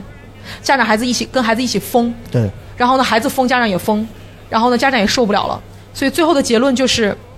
如果未来大家这一部分孩子他需要精神精神崛起的话，那这个卷一定在某种程度上面，它很快就要瓦解。哦所以这个家长他其实是一种一部分家长的代表。打个比方，就是原来我孩子可以不用卷这件事情是，其实我们痛苦是因为我们觉得我们没有选择，嗯就是很多痛苦都是因为我觉得我没得选了，或者是我觉得我不知道该怎么办了，我觉得我好像，其实我们是有选择的，嗯，是对于很多人来说，你都是有选择的。小黑有痛苦这种没选择的痛苦吗？哦还没有。我已经生活在最底层了，我选择可多了，就是选不上而已。啊退无可退，就发现遍地都是选 择。我可以去抢，我能感受到你像去偷，对吧？ 我可以，我能感受到你像小雨姐说的那个阶级的人啊，他他这种没没得选，其实他是一直在往上看，对所以他没得选。嗯他们的概念里，如果我往下看一点儿，我就输了。啊，其实呃可能把自不己是这个逼样得子啊，可能不是这个样子啊其。实选择很多，嗯我身边有另外一批家长就就已经不卷了，他们就是我跟雷哥有分享过，之前我认识的很多就是呃其他城市的啊，就像像是成都那边的，嗯，我的叫朋友，但其实我应该叫姐姐吧，因为我至少还比比我比雷哥还大一些，孩子嗯你想都已经上初中高中的样子，哦就这些家长，这些妈妈们很早他们就意识到一个问题，就是他们的方向错了。因为大部分人都在搞孩子。然后呢，其实真正的难道不应该是搞自己吗？因为比方说他们希望自己的孩子是健康的，嗯然后就比方说，哎，我发现我孩子有一点点心理问题，就把他塞给了心理咨询师，但实际上所有孩子的问题是来自于家长。嗯然后这些家长就开始反思说，我自己都不懂什么叫养生，我自己都不懂什么叫心理学，我自己都不懂孩子的儿童发展心理的问题。然后呢，我为什么要去搞孩子？然后所以我就后嗯来，我这就是包括这今年在大理的家庭营有一个乐乐一个老师，他叫乐乐，他过来跟我们分享合作。大家可以去去那个腾讯视频搜，嗯有一个纪录片叫《了不起的妈妈》啊这个老师是其中的一个，就是他就是他是在大理完全放养自己的孩子，就是他的他的女儿，就是他是放养长大的，嗯他没有对孩子没有任何，他的大儿子是个学霸， 然后我这们、个放养的概念是指就是就是他对他学习没有任何的要求，哦，就他不卷，他他其实可以在北京那带着其孩实子是卷把的。自己的内心放养了嘛，不对对？嗯对对，然后他们就是他只他的状态是我先让我自己快乐啊哈，如果我自己都不快乐，我全家都不可能快乐对的。对对，是对哎，这个我家现在就是这样啊， 是吧？ 对我女儿现在就是这样啊，呃，我是最近几年觉醒的，是是这么个道理。啊怎么说？以前我们家人都很拧巴，我们家人都是那种祖祖辈辈牺牲自己照亮别人的人，嗯呃结果自己牺牲了，别人也没照亮。对 啊，弄弄得我之前几年也是那种想法啊，自己应该过得苦一些，啊，自己应该把自己多压榨一些，挤出更多的时间、空间、金钱、精力去对身边的人好。啊，近几年啊，尤其是这三年，我可能跟雷哥的感受不太一样。嗯怎么说？我待在我那个小房子里边的时候，我反而有一种能够回归我自己的一种感受。嗯啊，呃，这种这种时候很多，我自己做饭，嗯哦我竟然发现我喜欢做饭。我以前都不知道、哦你开始重新找到自我的这种感觉了。对我我喜欢就是呃你不再是一个奴隶 了，就是、是那种感觉，对吧？这、嗯你打断了我， 对不起。呃，就是我我感受到自己其实也需要美好的生活和体验。嗯嗯嗯哎，我自己找一些事情自己做，我我开始尝试我能不能给自己买一些东西啊，消费一下，玩玩自己喜欢的游戏啊。哎呦，啊，自己也抽出时间自己看看电影什么的，就有自己的生活之后，发现，哎呦，我只要快乐了，哎，我对象就快乐，嗯我对象快乐，我更快乐， 那两个人就众人拾柴火焰高那种感觉，有对吧？有很多妈妈都处在这样的状态，就是她自己是很焦虑的，对她自己一焦虑，她不可能老公不焦虑，孩子没错不能，就是一个母亲的情绪是影响整个家庭的情绪的。所哎，以我媳妇儿的 话就是，就给我娃说说那个，记住，妈妈不开心，这个家都不太能好过。 对对对对，所以妈妈在这躺着的时候，你不要过来打扰我，我想玩游戏就玩游戏，嗯你自己去玩自己的。对，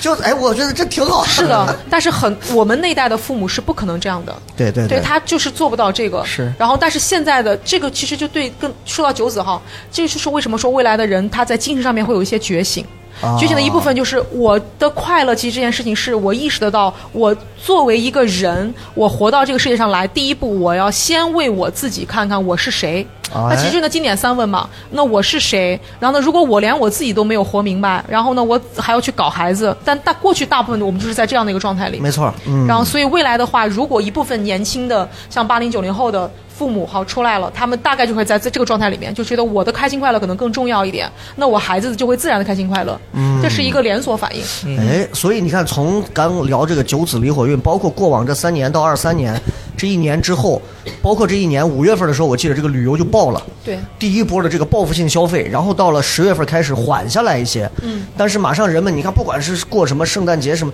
人们仍然是非常疯狂的在外头。其实我觉得这都是代表了某种觉醒，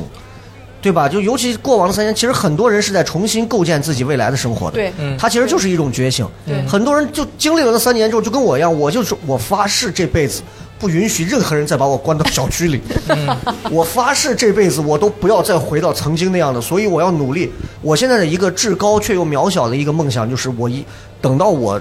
挣到我自己的目标的一个钱的时候，比如说，或者我女儿上大学的时候，或者我到五十岁的时候，或者说我再过几年的时候，我不想干这个行业的时候，我说不干就不干，我买辆房车我就全国去跑。我就住到每一个我没有人的地方，就是那种，就是一打开就是草原或者是山川河嗯太棒流，了带上我一个人都没有。 太棒了！其实雷哥，你看你说的这个状态，就是一就个是对于新家的新的定义。对对对就是为什么未来的人不一定都在房子里了。没错儿这就是为什嗯么房价的问题，它其实是一个连锁反应。大家对家的概念，心灵之家可能会更重要。哎就是人对家的所有的定义都在重塑了，嗯就是每一个时代的状态都是。不一样的，对所以未来的这个就是像你说的这个房车的，哇，别说你了，我觉得我今天在抖音上刷好多，你懂，就是已经人在这样这样做了，对我他都们就在看这了样，对五菱出了个房车二十万，别看呐，千万别看那个，别看那升顶是吧？千万别看升顶房车啊！就反正我前面这些其实也就跟大家说了，从九子离火运聊到觉醒，其实的的确确很多的朋友需要去觉醒一下对，不管是哪种意义上的觉醒，不管我们今天就像刚刚这个姑娘说，我们去欣赏月亮，还是说我今天就不再不再开车，我今天试着走走路，看看路边的小花小草，它其实都是一种自己精神上的一种觉醒。我觉得重新反思一下自己，重新上帝视角抽离出来看看自己，过往几年是不是有点平平庸庸，或者碌碌无为，对或者就是忙于了某一些东西，陷入到了某种我执里头，对没出来，对吧？嗯啊，所以我觉得这个其实聊到这儿了，其实就很有现实主义的教育意义了。哎。抛开这个，然后我们再回到刚刚的这个并不算玄学的玄学的九子离火运里头，接着说，就是，呃，哪哪一类人会忘， 哪一哪一类人会就是往上走， 会逼了，就是、 嗯会惨一些啊。哎呀，对就是你这你说到反正那天跟我聊到，你说反正说二四年 对，女的都会忘，是呃，应该是说从中年女中女，她讲中女中年女性，这个中关间键是有一不个关键来了啊，是一三十五到五十五岁。现场有没有三十五岁以上的女士女应生？该是说，包括未来的二十年之内哈，嗯应该是说它有一个节点，大概就是八五后开始吧，八五后往后数，哦对。未来然后呢20，未来年二十年之内都在这个年龄范围内嘛，三十五到五十五岁，那就是只要在这个中女的范围内，其实现在你能看到了各国的那基领本90各国后的啊领导人，女性的领导人全部在蹭蹭蹭的出来哦，，不少，然后包括咱们看到那个欧洲的呃皇室的这些继承人里面嗯，都是女性。嗯。包括那个英国的，虽然说他是那个男男孩嘛，虽然是那个威廉的是是儿大儿子嘛，可是他的那个中间那个二女儿会更受人关注一点。啊我以为你说大儿子稍微还娘 一些，她也蛮偏女性就是啊，这什么 丹丹麦、西班牙这对对些对所有的对人全部是女性，哦不少然啊后意大利现在的总理，嗯然后呢，包括那个呃，好像是还有哪个国家西方的我忘了，出来的全部是女性出。了一批女政客，对女生课嗯，未来大家会看到越来越多。那这个女女女生需要注意些什么呢？就这，嗯就是应该这样说吧，因为刚才就说到 AI 它是一个纯阳的东西，对，所以从一些嗯就是从这个气场上来说，一个时代它必须是阴阳平衡的。嗯那如果阳性的东西这么强势，它就要靠阴性来平衡它，这也是为什么女性会不断的出来。所以说，嗯其实这是一个平衡匹配，因为即使是男性哈，雷哥这样说，即使是男性，你别说未来哈偏女孩化一点的男孩会会很受欢迎。你看为啥我一直不跟王 悦解约？王悦老师就哎，你听我说嘛，啊 你这我跟你不能解约，这都是宝贝，嗯我跟你讲啊。所以，所以你虽然猛的这么一听，感觉女生都会觉得，哎呀，还蛮蛮安慰的啊，嗯我未来老娘可以过得更好一点了，啊或者怎么？但是这个当中还是会有一些细节的东西吧，就是对，会差别的是，一就是还是回到刚才说的那个关于被，因为这个 AI 它代表的很快速嘛，就对是未来我们会有一个状态，就是很多东西会很快的出现，会又会很快的嗯，就是快合快分。包括人际哦关系也会是这个样哦子，嗯所以我们我在接的个案当中，包括现在的零零后吧，就是至少我跟这些年轻人们聊，尤其是女性去聊，我嗯发现一个最大最大的特点就是怎么说？婚恋观的完全不一样了，就是。哎，对，这个就是这个婚恋观。这样说吧，就是我现在去跟很多零零后甚至一零后的女孩聊，她们，我问她们，我说你们将来想找什么样的呀？或者是她们说，嗯，不用找。然后我说为什么？她们说，嗯，有伴儿就行了。哦，就是就是结婚的概念多元化了，你可以嗯这么理解。就是而且嗯打个比方，雷哥，我现在其实其实咱们这代八零后是独生子女居多嘛，对对对说件很扯的事情，我们那个时候还要拉一个大条幅吧，只生一个好什么什么，对不对？嗯嗯对对对，现在而且那个时候私生子是没办法上户口的吧？没错，嗯。现在不需要啊，政新政策写的呀，女孩儿直接你就生可以啊，户口完全上对，就对他们来说，他们已经完全在一个新的状态下了。对，我 说句不好听，那个现在不是说什么借精生子吗？ 就是我只需要一个男性跟我做一个伴儿，啊然后我有一个孩子，那这个孩子我可以完全带着。你现在这样想，不我觉得只要一个高质量的精子对和因有为趣的灵魂。因为为什么？因为女性不缺钱了，没错嗯她不像过去那样依附男性。打个比方，家里现在这些我认识这些零零后的小女孩，家里谁没个房啊？嗯然后父母谁没给买个车呀？然后呢，打个比方，在这么物质满足的情况下，我需要靠一个男人来养活吗？不需要。嗯而且现在说真心话，时代发展到这个步。这一地步，怎么我都能活吧，对不对嗯对然后，那我就后来我说一句开玩笑话，我现在觉得摩梭族的人挺有智慧的，嗯 就是就就是我不需要有婚姻嘛，但是男的来到我家里帮忙也 OK，然后后我手心儿就留下了。嗯对对对，然后孩子是我自己的，然后我跟好几个女孩聊，她们都是这样的想法。哎就，你就要知道这个婚恋观就完全早不生一了样二十年呀！对，嘿，然后就真是的是，然后他们说周末夫妻也可以啊。然后呢，哦你愿意来就来，然后你不愿意来，就是我们就每个人更愿意在自己的自我，应该是叫自我的空间里面去活出来自己的色彩。对，我不再说去跟一定要跟另外一个人一起活出来什么。然后呢，这个状态让我在看来，其实我是蛮羡慕的。这跟我们八零后的很多意识是完全不一样的了。那所以现在像这种女生，她们还会来找你咨询哪些方面？他们咨询我的话，其实更多的我觉得，我这这是我说的我很佩服的地方。啊哈，我就会发现，你像我二十岁，说真话，我自说真话我还傻着呢，真的雷 哥。就就打个比方哈，咱我第一次录节目我还说，我二十岁在大学里面失恋的时候，我哭的也是天天崩地暗的。我就也是，我在就太觉原得河边自儿己把简直情就书是撕成碎片儿，然后我说我再也不恋爱了。对，今生就觉得自己简直是不得了的那种哈。啊而且因为我当时也是因为这件事情把我推上心理学的路嘛。然后我我非常佩服的就是，我现在跟这些女孩聊，你知道吗？她我只要跟她们聊一下，嗯嗯她们就立刻那叫什么？就是叫悟了。啊，就一一点即通的那种。她其实只是来问你。她其实只是来跟你确认一些东西，哦她跟你确认完了之后，她就悟了，她没有那种情绪上的东西，你明白吗？就咱们那时候还在情绪里面，你比方一个人失恋，你先要处理他的情绪，她没有被什么东西捆绑住。对吧他可能先先要，咱们那时候可能你要先花三个月把这个人情绪先卸 掉，再花三个月才能听懂你讲什么道理。那然我后大跟概是你不这一样 样，的。我是再找下一个，然后延续我之前的那种情商。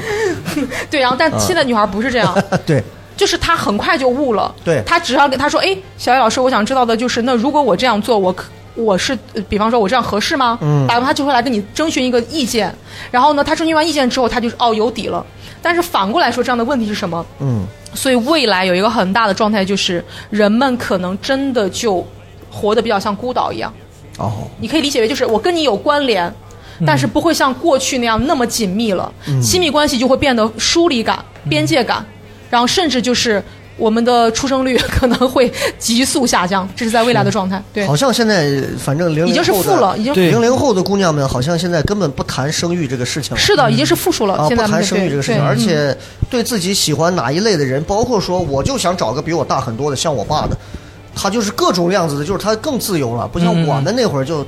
还是道德观念很强啊我们那时候好像就说你谈恋爱，现在说这个话的感觉有点像我爸我妈当时聊知青下乡那会儿， 呃对，这个时代太快了，真的就是完全啊不是一回事儿了，就是感觉咱那时候还是不以结婚为目的谈恋爱耍流氓呢，对对吧？哎我但是当时在电台的时候，我还我还说过这样的话。我说，嘿，你不能给他披上嫁衣，就不要解开他的内衣这种。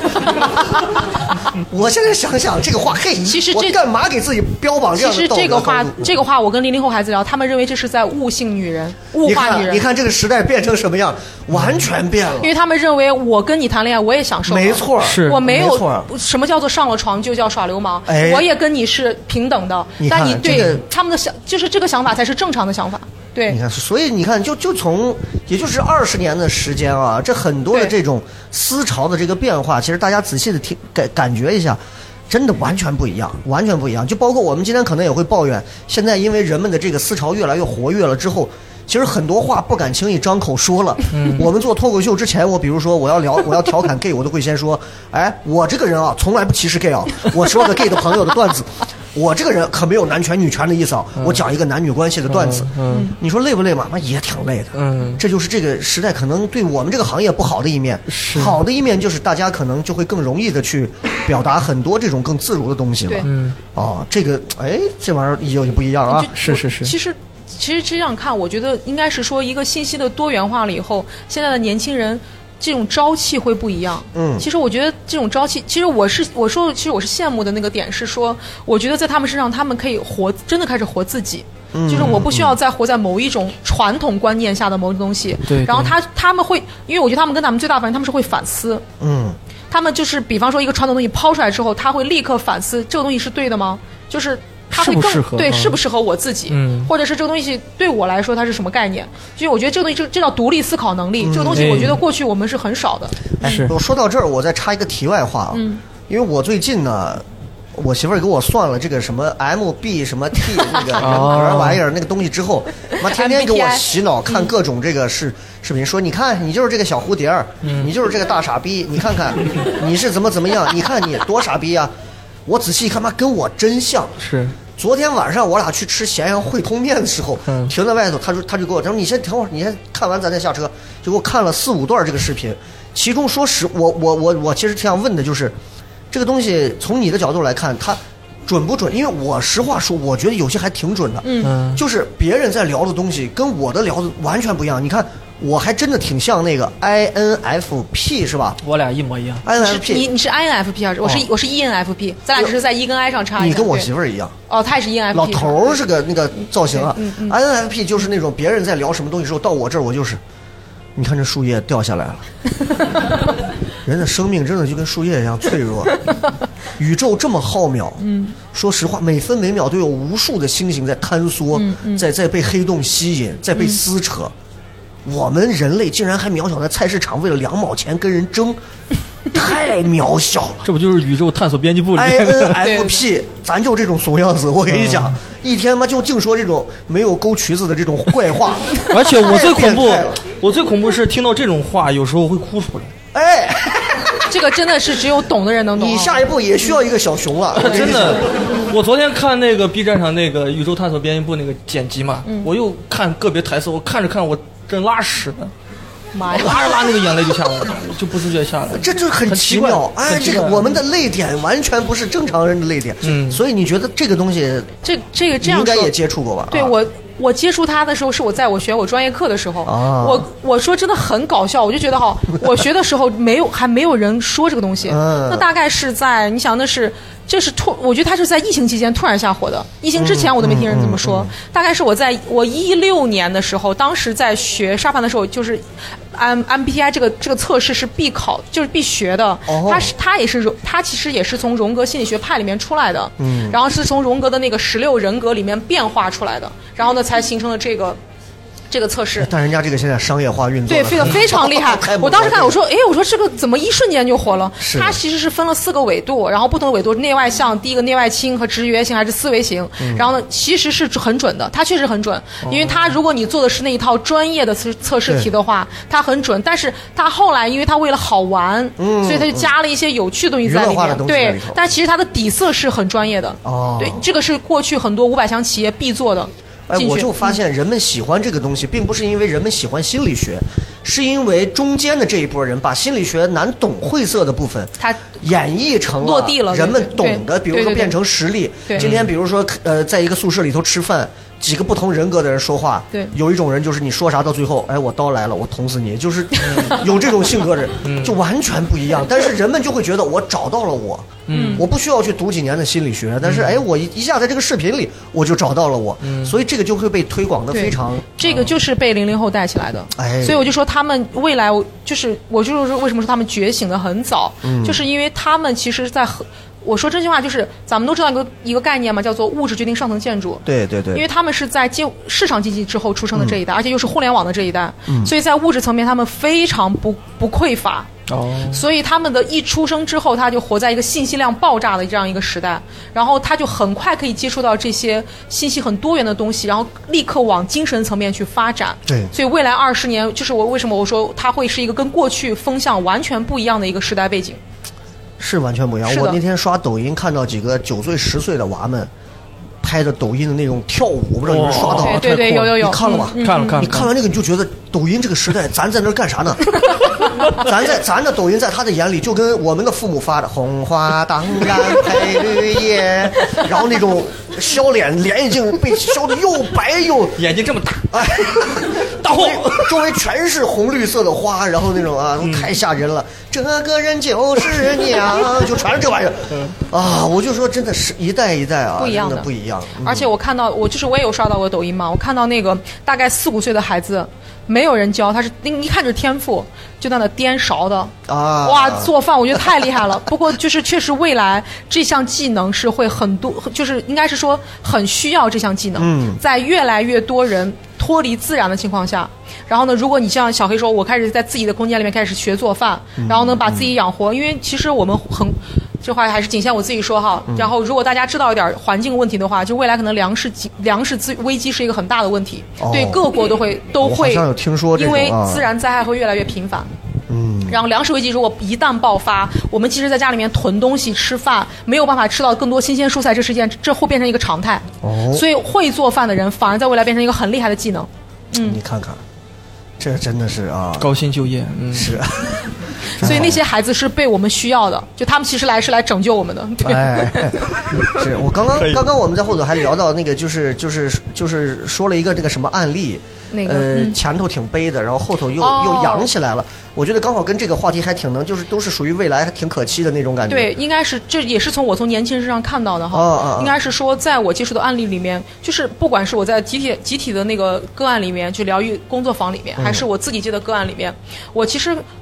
我说真心话，大大家刚开始都很喜欢看，大家都爱看故事嘛，嗯而且就是像我们看剧一样，越跌宕起伏的、越悲惨的，一定是越吸引我们的。嗯但是对一定是这样的，越狗血的。我再插个题外话，嗯嗯我今天刷到了一个抖音上的爽剧，嗯，我看了十五分钟，它是一个很长，它把很多段儿剪弄成一个长的。我看了五六分钟之后，我开始出跳出我自己那个人，然后反观我在床上那个人，我说你是傻逼吗？ 这种剧你看了五六分钟， 他就是讲这个男孩先天有某种东西，然后被他的大师兄把这个功法给打掉了，结果他们重新来这个地方比武，谁能把这个什么浑元太极钟敲响，谁就能成为祖上的什么的徒弟。 第一个人没敲响，第二个人没敲响，第三个人响了一声，牛逼！第四个人把他打伤的那个人敲了三响，底下这两个人说：“哎，这个得当我的徒弟，这个这个妖孽简直太厉害了，怎么样？”结果这个小伙儿开始敲钟，梆，地下响，哦，他居然能敲响一下，注意这个台词，嗯敲响两下手，他竟然可以敲响两下，他最后敲了八下，每一次完他都会说一句，他竟然敲响这个太极神钟七声，他竟然等他敲到七声的时候，我就反应过来，这他妈就是个狗血的傻逼剧，我就这么牺牲了七分钟看他这个玩意儿，嗯我在床上白白浪费了七分 钟，我在干什么？ 但这个玩意儿看着很爽，就很二次我元不知道了在期待什么。其实这就是前几年高中时候，我们经常看那种都市小说，就很啊挺中二的那个对那个剧情特别特别的那种霸道刺总激裁的那种奇怪的点啊，嗯，冲突特别大。是，您说回来就是那个，哎嗯，就然后说到哪儿了？我我爽还案例在案，例我还在那敲敲了棋几钟 对，对，就对，说就说到就是我我因为我在个案里面嘛，就是嗯可能大家没有。应该是这样说，就是大家没有那么多的经验，就是像我这嗯样嗯密集可以看到很多个案，对就是在那种团体个案里面就会有很多，确实是打个比方哈，就是原来我跟小黑也聊过，我说我们都觉得自己是那个最惨的人，嗯然后呢，但是一旦在团体里面，别人的故事一旦展开，你就觉得其实原来。人真的就是你在别人身上是可以看到见仁见智、见山见水，对就是别人原来其实每一个人身上都是一本书，是然后他你在身上看到，其实我的故事不算什么，其实可嗯能真的有些人比你要，就是真的是我们说的悲惨的悲惨的多。我们一会儿抽半个小时，咱们现场所有观比惨众轮流上来说一个惨的事儿， 就这样最后最惨的那个人代替小黑坐在这儿， 然后把最后的节目录完。 我现在可幸福。然后 就刚开始我也我也会很很痴迷哈，或者是至少我也有一段时间会有在一个误区，就是哇谁的故事一摊开讲的非常的就是那种。跌宕起伏的那种狗血的事情，嗯哦我也会觉得很哇，他怎么就甚至还会有自以为是的为对方同情啊，或者那部分都会有的。但实际上，我后来看的个案看多了，或者是我自己做被督导的多了，被老师督导多了，我就发现，其实人所有最后真正你喜欢看的，一定不是这样的。对一定是最后是那个不是那个狗血的人，啊反而是最力量最大的，就力量会他的力量是会很强的 那。你给我们讲一个具体的这个，就是你像我在个案里面，原来我在它里面见到就是一个女孩，她就是我也会接很多，就是我觉得多多少少有一些女性小时候是会被有猥亵的这部分的经历。哦其实，在我我说真心话，在我们八零后的这种独生子女的这种没有人过去很小时候其实没有人看管的，很多地方都是这样嗯的，农村更是这个样子，就是留守的嘛，然后父母可能就出去上班了，就是老人在家里面，或或者是或者是你跟你的表哥呀什么。打个比方，呃我知道或者是说，对对对至少在我的接的个案里面，有好多不是我我说真心话，不是一个两个哈。当嗯然，这些女孩来面对我的时候，她都以为她是唯一的那一个，没错，对，但是在我这儿，我就会知道这些是从来都不是单例，就至少我接触到的这些女孩，而且都是熟人下手，哦，过去很多都是熟人下手，嗯嗯明白？然后被猥亵的这些经历是非常多的。但是大部分女孩可能她就会沉溺在这个悲伤里面，嗯都会有一些严重的会觉得哦，这会影响到我自己将来的婚恋观，嗯嗯会影响到我的亲密关系，这是一定是会有的。然后可是我听到的一个，在一个集体疗愈里面有一个个案，是一个女孩，她也是因为这样的问题，嗯可是这个女孩她很完全反其道而行之，就是她在她的成长过程当中，我们的第一反应是这一般女孩会觉得自己很羞耻，这件事情是我的错，嗯，但这个女孩从来没有觉得是她自己的错，她不但把这个观念，就是她说起来就是我没有任何错，嗯，就是我不会觉得我因为做了这件事情是我是羞耻的，嗯然后她长大了之后反而转向去做性，给就是做性的这个教育，啊你不要断这 个剧，把我吓一跳，我以为是个悲剧啊！做是性教育啊对啊，去嗯去给别人做这方面的对教育啊，对，性教，而且他， 而且他是从少女，你懂吗？就是从我们现在中学生，其实其实我们现在学生还是很匮乏的，嗯嗯应该是嗯中明白国明白的明白青少年的性知识是非常匮乏的。嗯然后呢，这部分其实很少有人敢站出来做这些事情。嗯，我我探讨一个，就是这个，我确实作为男性啊，因为咱确实没经历过这种事儿。嗯说咱俩年轻的时候，小的时候被谁猥亵过啥的嗯啊？啊，男的，那你要碰见了，咱也确实是太少见了。我没碰见， 对吧？就是女孩子这个，明明是她被欺负，她的这种自我的这种否定，自我的这种，呃，是为什么会会是这种？因为这跟中国的传统教育有很大关系。嗯哼在过去的，应该说过去的中国的传统概念，它是一个父权时代。嗯父权的概念就是说，对于女性来说，如果你去看我们的父母，一定是非常的保守的。什么叫对保守？女孩儿你在结婚之前，你要跟男孩儿怎么怎么怎么样了？打个比方，嗯嗯嗯或者是说你发生了什么什么什么什么，你这叫做不要脸，或者你这叫做不洁，或者你知道什么什么什么什么什么。打个比方哈，一旦发生了这种事情，嗯就会觉得是女孩吃亏了，不会觉得是一定说，哎，你男孩反正不吃亏嘛，嗯，就跟探清水河的那个谁一样，大连啊。对，就会觉得反正我家男孩不吃亏，对，就是大人的观念都是这个样子的，就是两家人哪怕坐在一起，打个比方，哎，你你儿子对我女儿怎怎么怎么样了？嗯对于你去看那个那两个父母的观念，已经也是这样的，反正我儿没吃亏嘛，哦，这个是真的是，这是一个观念，这是一个古有以来的应观该念。上千年都对是对这么一个。是的，然后所以你看，现在很多对大人觉得小孩儿什么，哎你们如此的不堪，实际上是他们自己本身就有问题。对，我身边有家长也会跟我这样说呀，哎，反正我生了男孩，我不吃亏。这个我生了男孩，我不吃亏，不就代表的是一种观念吗？没错儿啊。它其实这种观念是基因里面刻画下来的，就是中国被祖祖辈辈这样传下来的。这个还是有迹可循的。你像我小时候，我们农村呃就是经常，咱就说了啊，就是小时候嘛，那穿开裆裤嘛，那大叔过来抹个牛， 也不用这么直接。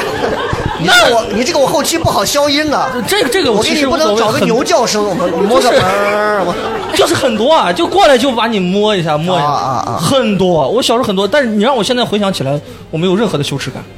对啊，这就是刚但才小是雨但实际上，这个在国外你是可以立刻报警的。 没错儿，是的这不能触碰孩子是的，不能对。现在我们的八零九零后家长才开始给孩子说你的哪些部位不能碰啊，或者我小时候我父母完全没有这样，没有教过我这些，嗯完全是没有的。我印象概念中是没有的。我应该是说我在青春期之前，我都不知道人是怎么生出来的。说真心话，我问我身边的人，他们也不知道。就是哎我小时候读过，我就是我是八零后，我小时候就我爸他们经常会买那种火车站周围地摊儿的那种杂志，叫茶余饭后是吗？我哎就居然有就高中各种对那种对杂志，对，然后那种杂志就中间被窝一下，就就是那种 A 4纸再大一点点的那种，然后那种纸被翻得很烂，我有时候就觉得那个东西很神秘，因为那个画面封面的画面都非常的猎艳猎奇，香艳啊！我当时翻开里头就讲到了一段儿我印象很深，不是个情色的啊，就说两个人完全不懂这个如何怀孕嘛，对嗯一对儿新婚夫妇说是高校的一对儿物理系的新婚夫妇，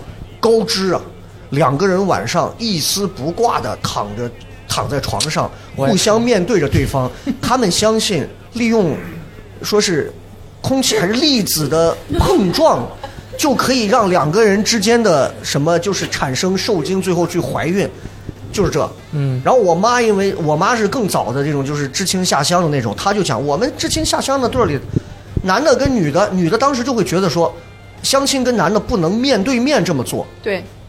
很做了保就要怀孕，很保守，啊比你这个还吓人，不是保守，确实确实吓人。他们当时就是，你想啊，我妈这都要奔七十的人，你想那当时那个就是五十年前，嗯性教育很匮乏。那会儿就是正对面，就星巴克那种，你正对面，你别你穿，你就别说你穿啥，你就是双腿对面是个男的，完了你要怀孕了，对，都真的都不用笑，可悲就啊是这么过来很嗯可怕的也就到现在为止，有关性的教育这个东西，对，我很早前其实就想说，我其实想录两期，因为这个东西有关性教育这个东西，我我一五年自己还在那个我那个专场音乐厅那个千人专场，我当时还讲过一些这个，我说就没有人在乎这个东西。现在虽然也有很多人在教在讲，但是反正我觉得八零后是迷失的一代，我不知道你九零后咋样啊？哎，不求我们八零后那一代，生物书第八章生殖和发育那一章是他妈自自习学对自啊学我他妈对能看懂啥？那张书啊，我跟你说，新书翻回来到第八章的时候，你把那个侧面看一下，第八章是 黄的，我们都把它翻烂多少遍，说这到底这是哪个部位哇？在这看，到第八章的时候贼兴奋，然后我们的生物老师一进来，就我们记住他的每一帧的动作走上来，等他开始讲了。我发现你们都今天很兴奋啊，今天咱们自习就完了，对就是不跳过了这一章，我们也默认这一章该被跳过，嗯就这么跳过了。而我们所了解的所有东西，就来自于同学之间传递的杂志啊啊当时包括那种什么黄色录像带，对嗯，大大家偷偷的书包里塞一个，但那又大，那又不是碟片儿嗯那么大跟砖一样的那种录像带啊，你要知道，对你看完了之后，你又不像现在，你说你现在你随便你网上下个啥，你头十分钟咱可以不看，快进，对吧？对你当时你那个不行， 得酝酿嗯你那个他有那个快进，你得搅，你得搅很久啊，然后他才能过到。你然后放进去再一看，不对不对，再倒出来，然后啊 再往回搅。嗯那个时候真的很难啊，对真的是。嗯我像像刚才那个女孩，她其实是算是比较幸运的了，就是一嗯或者是说她自身有一些自知力，或者她有她自己的智慧跟悟性可以走出来。嗯你像我知道其他的个案很很真的是很很惨痛的，是被自己的亲生父亲猥亵的，哦都是有的。哟然后像那样的，她可能一生都很难走出来很那难样的阴走出影来，嗯然后可能她需要终身的咨询师的陪伴，嗯或者说她需要靠各种各样的方法，然后去疗愈自己。但就像这样的女孩，确实是，所以她后来做这些性教育，我觉得是因为就是想自己痛过嘛，嗯她希望更多的女孩不要再到这个状态里面了。嗯而且这个状态在中国已经很多年了，实际是一件很可怕的事情。这是个对能渡人渡己的活是菩的萨啊，对，很厉还有害包括就是另外我说的像男孩儿，我知道男孩儿的就是、我们男孩儿其实女孩儿容易遭到的是猥亵，男孩儿其实很容易发生的是一些家庭暴力事件。啊就是在个案当中很容易发现的，就是你你你什么你打我妈，然后我妈一骂就那个歌词，基本上男孩儿碰到嗯你打我 爸对对，打我爸，打 你妈这样对吗对对对，就是男孩儿碰到的更多就是家庭的暴力事件会偏多一点。哦啊然后我我接触的就是这个个案是从小父母就是在他他就是打的，就是父母嗯是打的是不可开交的，就是他就是会钻在床下面的。他永他给我的反馈，他永远都是在那个床下面躲着，然后听到外面的这个争吵声，因为对孩子来说，他害怕的是自己被打嘛。嗯他就听到那个声音，就是而且家里面发生了非常惨烈的事件，因为他家应该是说他的奶奶逼着他的父母离婚了，逼着他的父母离婚了之后，然后呢，在他的父亲。这个其实说起来应该是这样说，我其实说起来我到现在还是会有一些感觉哈，就现在想想这个孩就会很心疼他，就就是他的父亲还没有完全想要放弃跟他母亲婚姻的时候，就逼着他父亲去找了其他的新的伴侣，哦因为他的母亲在家里面，呃，就是砍伤了他的奶奶跟他的爷爷，啊就发生了很严重的家庭暴力。哎呀其实说起来是非常惨烈的，然后呢，等因为所以才会逼着他的父亲放弃那个婚姻嘛，因为他的母亲已经被告上法院了。嗯然后呢，而且他的母亲后来也被判为有精神的问题，哦所以就是其实也是一些比较琐碎的事情积成那个样子的。然后这个孩子就相当于被判给了母亲，嗯跟这个家里面，你想十几年都没有联络，可是等我再见到他的时候，应该是说，因为我认识他嘛，等我见到他的时候，他是非常非常非常就小时候在一起，嗯然后见他，他变成了一个很厉害的老师。哦，然后呢，他之前之前也在很很之前小董很有名那个新东方，然后他之前也在新东方里面，然后做英语老师。哦然后他在一个完全没有父亲陪伴的情况下，母亲又常年是这个状态，母亲是没有任何的呃，应该做经济来源的和收入的，嗯嗯就是工作能力的嘛，他是姥姥带大的。嗯然后呢，他在这个状态下靠上自己的能力考上了外院，然后跟董宇辉还是一个学校，哦然后也学的是那个旅游英语，他也在那个兵马俑做过导 游，然后他的心里还蛮像的。然后，但是就很励志的是，我在他身上我看到，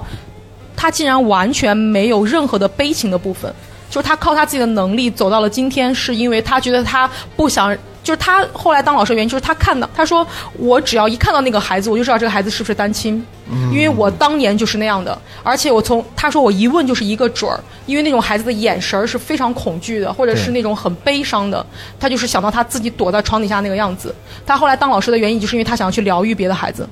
嗯，所以他就走上了那个做老师的这个路。所以我看他，我觉得他也是很励志，嗯就包括之前头几期我们之前聊那个谁派克特，嗯嗯，那个西安说唱都算全国很有名了，嗯，那就是他爸当时不就是头两年的时候就是就是在街头摆摊儿，然后结果城管过来，他爸就争，哦最后腾腾给了几刀，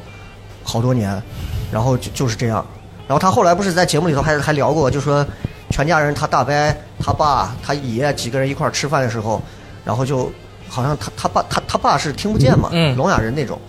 然后就拿了个纸条写个纸条，后后来几个人互相一传都笑了，传了写说列宁同志说没有坐过监狱的人人生是不完整，他爷他大伯他爸全坐过监狱，哦，他就我说你这出来难怪你匪帮说唱、啊，你这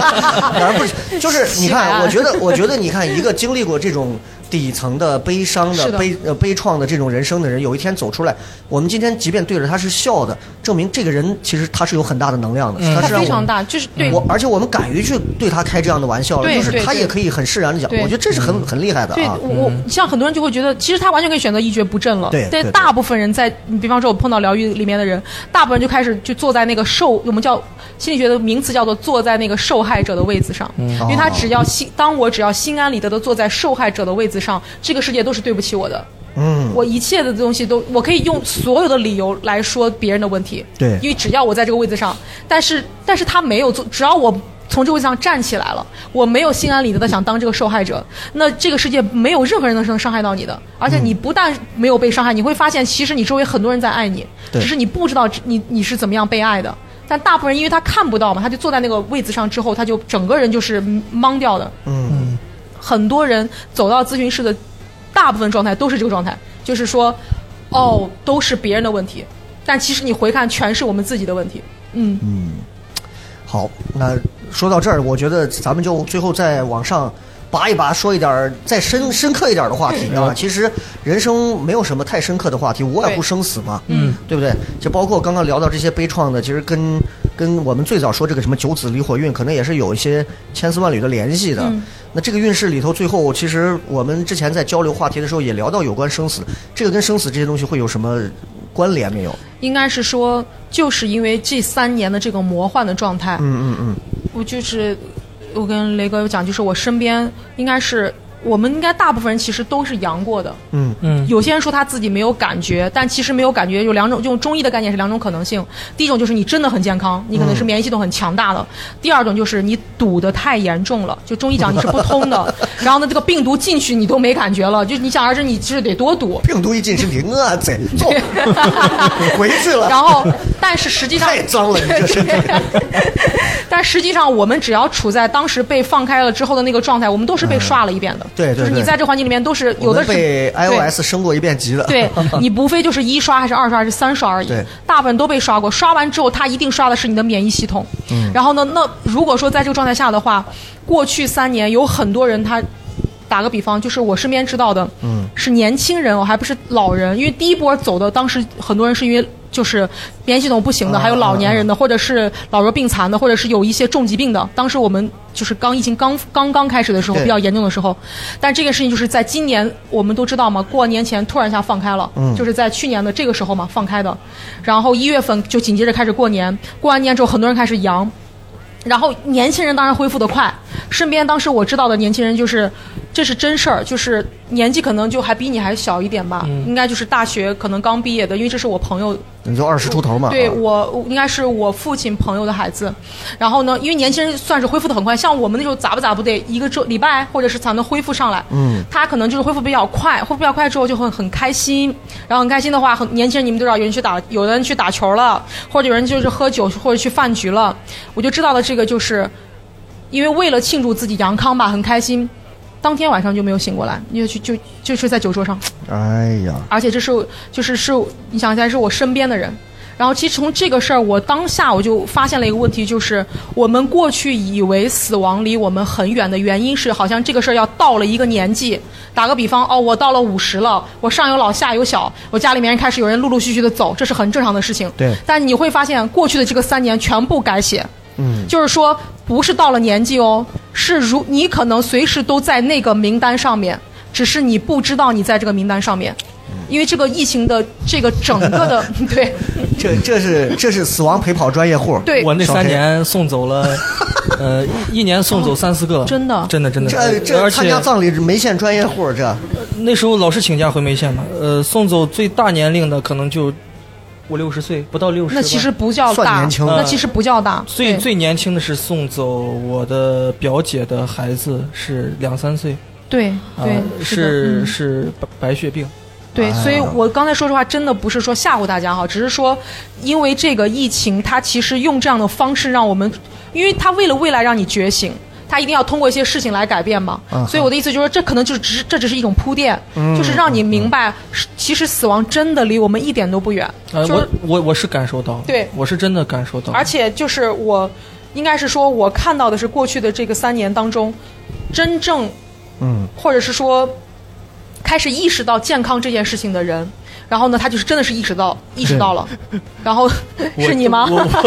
我 我已经戒了快两年的烟，然后坚持运动也快两年了。哦嗯，未来二十年真的就是一个是博免疫系统的这样的状态的状，就是说白了就是这样的，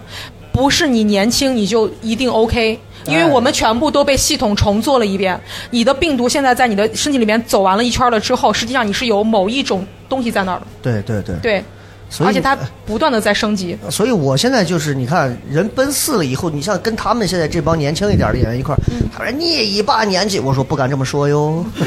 谁先谁后不一定对哟，真真不一定我还比你多活了这么些年哟， 对嗯对吧？你到我这个年纪中间，你还得经历很长时间哟，嗯啊，所以其实朋友们就是，不管年轻一点的，还是说是你到了某个年纪的。都不要，就是引以为傲，也不要觉得沾沾自喜。对，啊，阎阎王爷名册上的名字，谁是若隐若现的，是很公平的，不好说的。所以真的就是一个是珍惜当下，一个是就是在我们短促的一生里头，真的多去体验很多不一样的东西，是吧？咱也没办法说九什么九子离火运这二十年，每个人都能沾 上，对吧？嗯。但是就是希望大家都能在未来多觉醒之后，让自己的人生有一些变革，不要再跟以往一样就好了。嗯对反正我只要各位你们一刷小红书啊。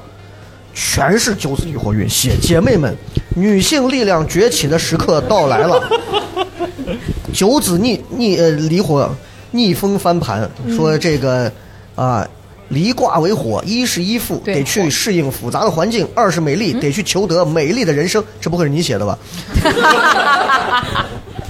但是、但是它那个哦对对啊，它不是对应到火吗？对对应到对应到火属性，所以所有跟火相关的行业反正都会起来。但是我所以这两年你看很多餐饮，它就嗯会重新会爆开嘛，因为当然过去三年因为大家都没办法在外面吃饭，所以这两年的餐饮就会起来，然后也是这样子的状你态。看他这个小红书上呢，简单给大家随便分享一个，咱们闲聊。二零二四年离火运开启，说小白如何入局 身心灵，提前布局人生稳定，了解行业，比如说哪些行业？心理健康类。心理咨询、心理治疗、心理教育、心理咨询师、心理治疗师等等。第二个，瑜伽与冥想，瑜伽教师、冥想导师、瑜伽工作坊啊等等。第三个，营养与身体健康啊，营养师、健康教练啊，对嗯吧？身体治疗师、能量疗法，什么能量治疗师啊，这个什么。吠陀治疗愈啊，什么哦阿育灵吠陀触疗愈啊，石头能量疗愈啊，石头不是咱盛台主持人吗？是他疗愈啥的嘛？驴举电动车 啊，心灵导师和灵性导师，塔罗牌、人类图、玛雅天赋、占星，什么阿卡西，还有说心灵艺术与创造力对、艺术治疗师、创造性写作教练、艺术工作坊、对表表演表达性疗治疗法。哎，艺术工作坊对其实是蛮有用的。嗯对表达我性们治疗我们之后下一个阶段可能会开我们现场这种即兴喜剧的这种工作坊，就是朋友们一块儿来，我们就在这个场地里这。蛮这个蛮蛮适合未来的。大对家一块儿来去做这种，不管是团队配合，你带着闺蜜嗯来，我带着哥们儿来，一块儿来玩儿，也不贵，比脱口秀肯定要便宜很多。嗯一块儿玩完了之后，你锻炼了自己，而且能有有很强的社交属性。对嗯其实它很好玩儿这个东西。。对玩完会会很会很放松的真的吗其实蛮疗愈的， 对，因为疗愈表达性疗愈，戏剧它就是一种疗愈方式。对嗯嗯，哦对，所以前面前面这些全都说完了啊，然后我觉得最后的我们也问一问，今天现场坐了这么多观众，嗯已经从开始的兴奋，现在已经开始有点辞态 了啊。 就是朋友们有什么想要聊的，包括各位经历了一些什么样跟心理方面，二零二三到二零二四之间的一些跟心理有关的一些自己的一些小困扰啊、小嗯困惑啊、走不出的点呀、啊或者是什么的，欢迎直接走到前面，有的话可以直接举手，没关系随便拿话问筒啊直接来拿话好筒，这位这位长得像石老板的朋友。 你好，呃介绍一下自己，怎么称呼你？呃，姓刘，嗯呃刘先生啊，啊，您做什么工作呢？我是老师，老师啊，哦，不错不错，啊，然后我的问题也跟我的职业可能有点关系，嗯就是，呃，我是一个职校的老师，职高老师。哦然后学校呃某某职校的一个一个班里头，他有个学生是耳朵不太好，然后他会很渴望跟人去交流。耳耳朵是听力不太好，对对对，然不是你后揪 的那个，啊然后就我有困扰，就是他会非常来缠着你。呃，他也跟我们心理老师学校也有心理老师会聊过，嗯嗯嗯然后他甚至提跟心理老师提说，你能不能中午的休午休时间跟我在学校的操场坐两个小时，啥也不干。哇哦，多大的孩子啊？呃，高中，高中啊是十吗六七吧，十六，哦男孩儿女孩儿，嗯男孩儿。然后他家条件可能也不太好，然后、呃，我的困扰就是他经常想跟我聊一些话题，但是我、嗯 很累，接接不住是吧？ 他每回就会上课前会老师他，而且他因为他听力不太好，他表达可能这个这个声音好像也说的不是很清楚，老老感觉在哦喉咙里头。嗯嗯嗯然后你跟他聊天会非常费劲儿，嗯，然后呃就会跟你聊一些有的没的，然后上课上完一节课非常累，然后他会下课就跑过来说老师还有什么问题怎么问一下？问的问题很很天马行空，就你不知道咋回答他。所以你的困扰是对不知道怎么你嗯的困扰是在什么在职的老师怎么办转校是吗？ 你是彻底想离开这个学校吗？咱们就是跟孩就是子怎么可以跟他呃相处的交流融洽一些啊？你你说完之后，我的感觉这个孩子很孤独。我的第一感受是这样，那因是为他太没有太同孤龄独了啊，他没有同龄的人去交流，他只能来找你，这是我的第一感觉。对对对，因为学生，其因为他的这个问题，可能让他没有办法跟他的同龄人同龄的孩啊子去很好的建立关系，就是我们讲的关系嘛。嗯然后呢，所以他来找你，很大一部分原因是因为他觉得嗯跟同龄孩子没有办法去真的照顾他，你你明白我意思吗？嗯而因为你是老师，你可能会照顾他，嗯就是他更信任你。你不会真的去歧视他，或者瞧不起他，或者怎么样，因为同龄的孩子不会去关照他，对关照就包括让着他，嗯但是你可能会让着他，所以他来找你。然后呢，这是第一个，第二个就是，如果说你作为这样的一个孩，有这样的一个孩子出现在你身边的老师，可能你就要问你自己一个问题，就是你愿不愿意花时间陪伴他？如果你想要真的花时间去陪伴他，你可能要可以可以开始去列一点计划。打个比方，我可以跟这个孩子真的是在一周当中花哪些时间来陪伴他，我跟他就说好，哪一些时间我没有办法陪伴你的时候，也要说清楚，就是你要有边界感。嗯就是其实做老师跟心理咨询是很像的一点，是都是在助人。助人的第一点就是你能不能先是自己是稳定的，嗯自己稳定的点是。如果我的心情是平和的，然后我有一个声音是哦，我愿意帮这个孩子，那我帮这个孩子的前提条件就是我先让我自己是，嗯、我想一个词哈，嗯，我下了一个决定，我要陪伴他，对嗯我把那个词叫陪伴。嗯嗯那如果我要陪伴他，我不敢保证我一定是高质量的，但至少我愿意来陪伴他的话，那我就跟他列好计划。我给你嗯的方法是这样，就是首先你要问你自己，你愿不愿意陪伴他。但如果你自己没有做好这个心理准备去陪伴他，你肯定才会有你刚才说的那些困扰，你懂？就是如果你真的下了这个决定，我可能就要接受后面的那个累，那个累就是这个孩子可能真的就是他一直要这样需要我，嗯就是你看你的想法了。你会不会其实你说的其实是你自己？他，你其实才是你们班那个。对，但我的感受是，如果你真的开始愿意陪伴这个孩子，好，如果你真的下了决定的话，对你个人的修炼会很好。因为它会让你去自动的会嗯，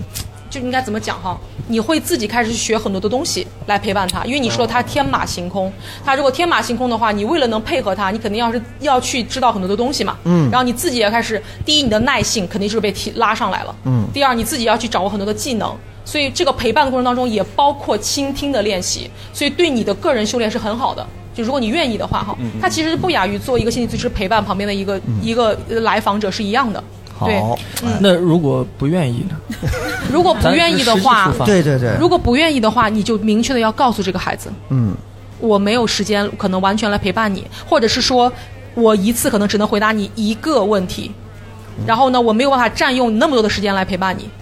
大概是这样子。嗯就是明确对给告诉他一些对，你要规则因为你如果不想要陪伴他的话，你就要有边界感，嗯大概在这个地方。嗯，对这个，我觉得这个边界感这个词儿用的就真的很好。很多人可能觉得说，哎，我想帮他，然后这个边界感就把握不了，因为他自己又 hold 不住。对，因为他、嗯因为你的情，说明你的个人情绪不那么稳定。嗯打个比方，因为我个人情绪不那么稳定的时候，我没办法陪伴别人。没错因为你一没错来我就烦嘛，对一来我就没有办对法对。但是如果你能做到一个，就是我打个比方，我想给我一个功课是练习陪伴，那你可能就自然就拉上来了。如果你没做好这个心理准备的话，你可以不用这样的。对，嗯，好的。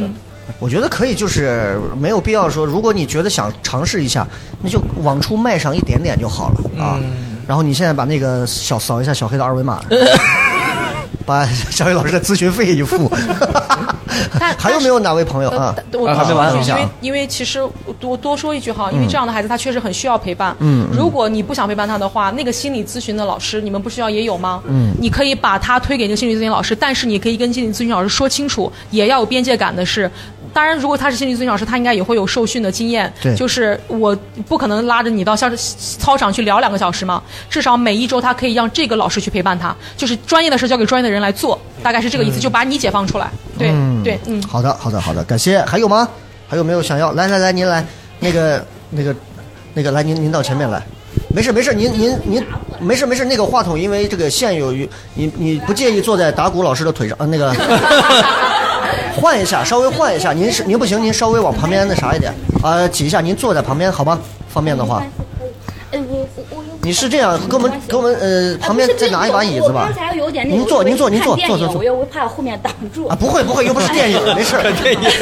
来，我我先介绍一下我认识自己呃，啊。我是我姓陈，然后是，呃，我是做那个进出口贸易的。哎呦然后我认识小雨老师。哎呦就是我去过他咨询室。是吗？呃， 然后，然后我大概其实是我那咱们认拖知就不聊了道，吧啊不是， 啊我知道小雨老师，然后也是通过就是听雷哥那个节目，你不哦是有他不是上过三期对嘛？对对对对对对。然后那会儿的时候，我是经历了一段事情，其实就是分手、失恋，就这个嗯情绪一直出不来，都快一年了。然后就对自己啊，包括很多对自己啊，对很多事情就觉得就想不通，想不通，就是一会儿就嗯哼好了，然后一会儿又又不对了。然后我就觉得我可能需要找一个呃专业的人士，那我觉得他解决我的问题了。是吗？哦，这个就是很简单，我觉得就是 确实是拖是吧确实是拖，我啊是他拖是。他的声音真的好像懒羊 羊。啊，我觉得。 然后太可爱了是就是其实就是还是我觉得就是一个就是没有出不来那了个一旦有认知了这种设定之后，就是太坏还是肖老师说那个就是嗯，呃是有就是可能是有时候把问放在受害者角度，觉得都是别人的问题。嗯再有就是说是可能很多时候你太多就是没有办法坚持。自我很多听外界的声音，然后还有就是说，可能你的思维年龄大了，但是说脑子一直没长，还是跟小时候一样。可能他一说说就是太多的情绪问题，其实要解决的是问题，但我可能最大原因就是是情绪问题的宣泄，到最后其实问题也没解决，反而越大。所以我可能对我自己来说，我觉得他对我帮助蛮大的。嗯就是说，小雨老师，我跟你提过没有？就是你说话没有标点，我自己在那给他断句。哎呀呀呀呀呀！我就想说，狼来了，快走！ 就是我对我的可能暗恋爱四年，就包括我在我朋友圈给我写了，嗯嗯就是说是以后我觉得我要呃，就是。就是要，就是那个，就咱陕西话说那个要 隔干十四，少日涵盖，就这种少少一点情绪。 你早说西安话，你 这行好，愁死了，这是。对对对，多干实事啊，就少是止寒少战一啊点。情绪问题。没错儿，没错儿，没错儿。但是我觉得该走过的这个弯路，一步也少不了，是吧？你这种左右摇摆不定的这种对情感的一些问嗯题也，是。呃，你肯定也是需要一个时间。你现在怎么样？现在是单身还是？我你不会喜现在欢女人了吧？现在就是你换了，我再也不相信男人了。啊呃，不不，我觉得我是单身，但是我的体，我觉得我心态比之前更平和了一点，哦就是我觉得那就反正我想找更多的时间注意在我自己身上，而不是嗯翻在已经翻过去的那一片儿。哎，这个就特别好，这就属于人家最后是养起来的，是有正能量的对，我要哎觉醒哎当。大女主。很好，你也知道怎么样把话筒抽放回去的这个。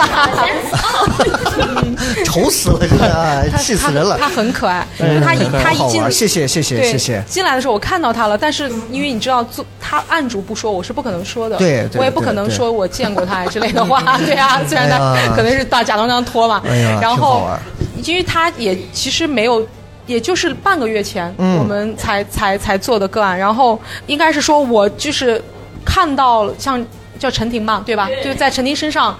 我就是说我刚才说的，我看到很多女性的觉醒，就是嗯其实我们应该是说未来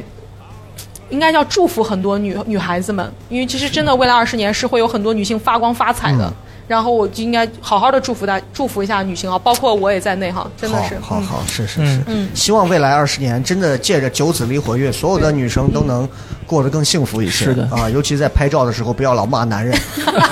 就是你们也都变得戾气不要那么重啊。还有没有朋友想要来随便来聊一聊、问一问什么的？还有吗？来来来，直接拿话筒就行了。我这个就是，您先介绍一下自己好吗？哦呃，我姓方，我是做财务行业的。嗯哦嗯，就是有一点像小吐槽，就是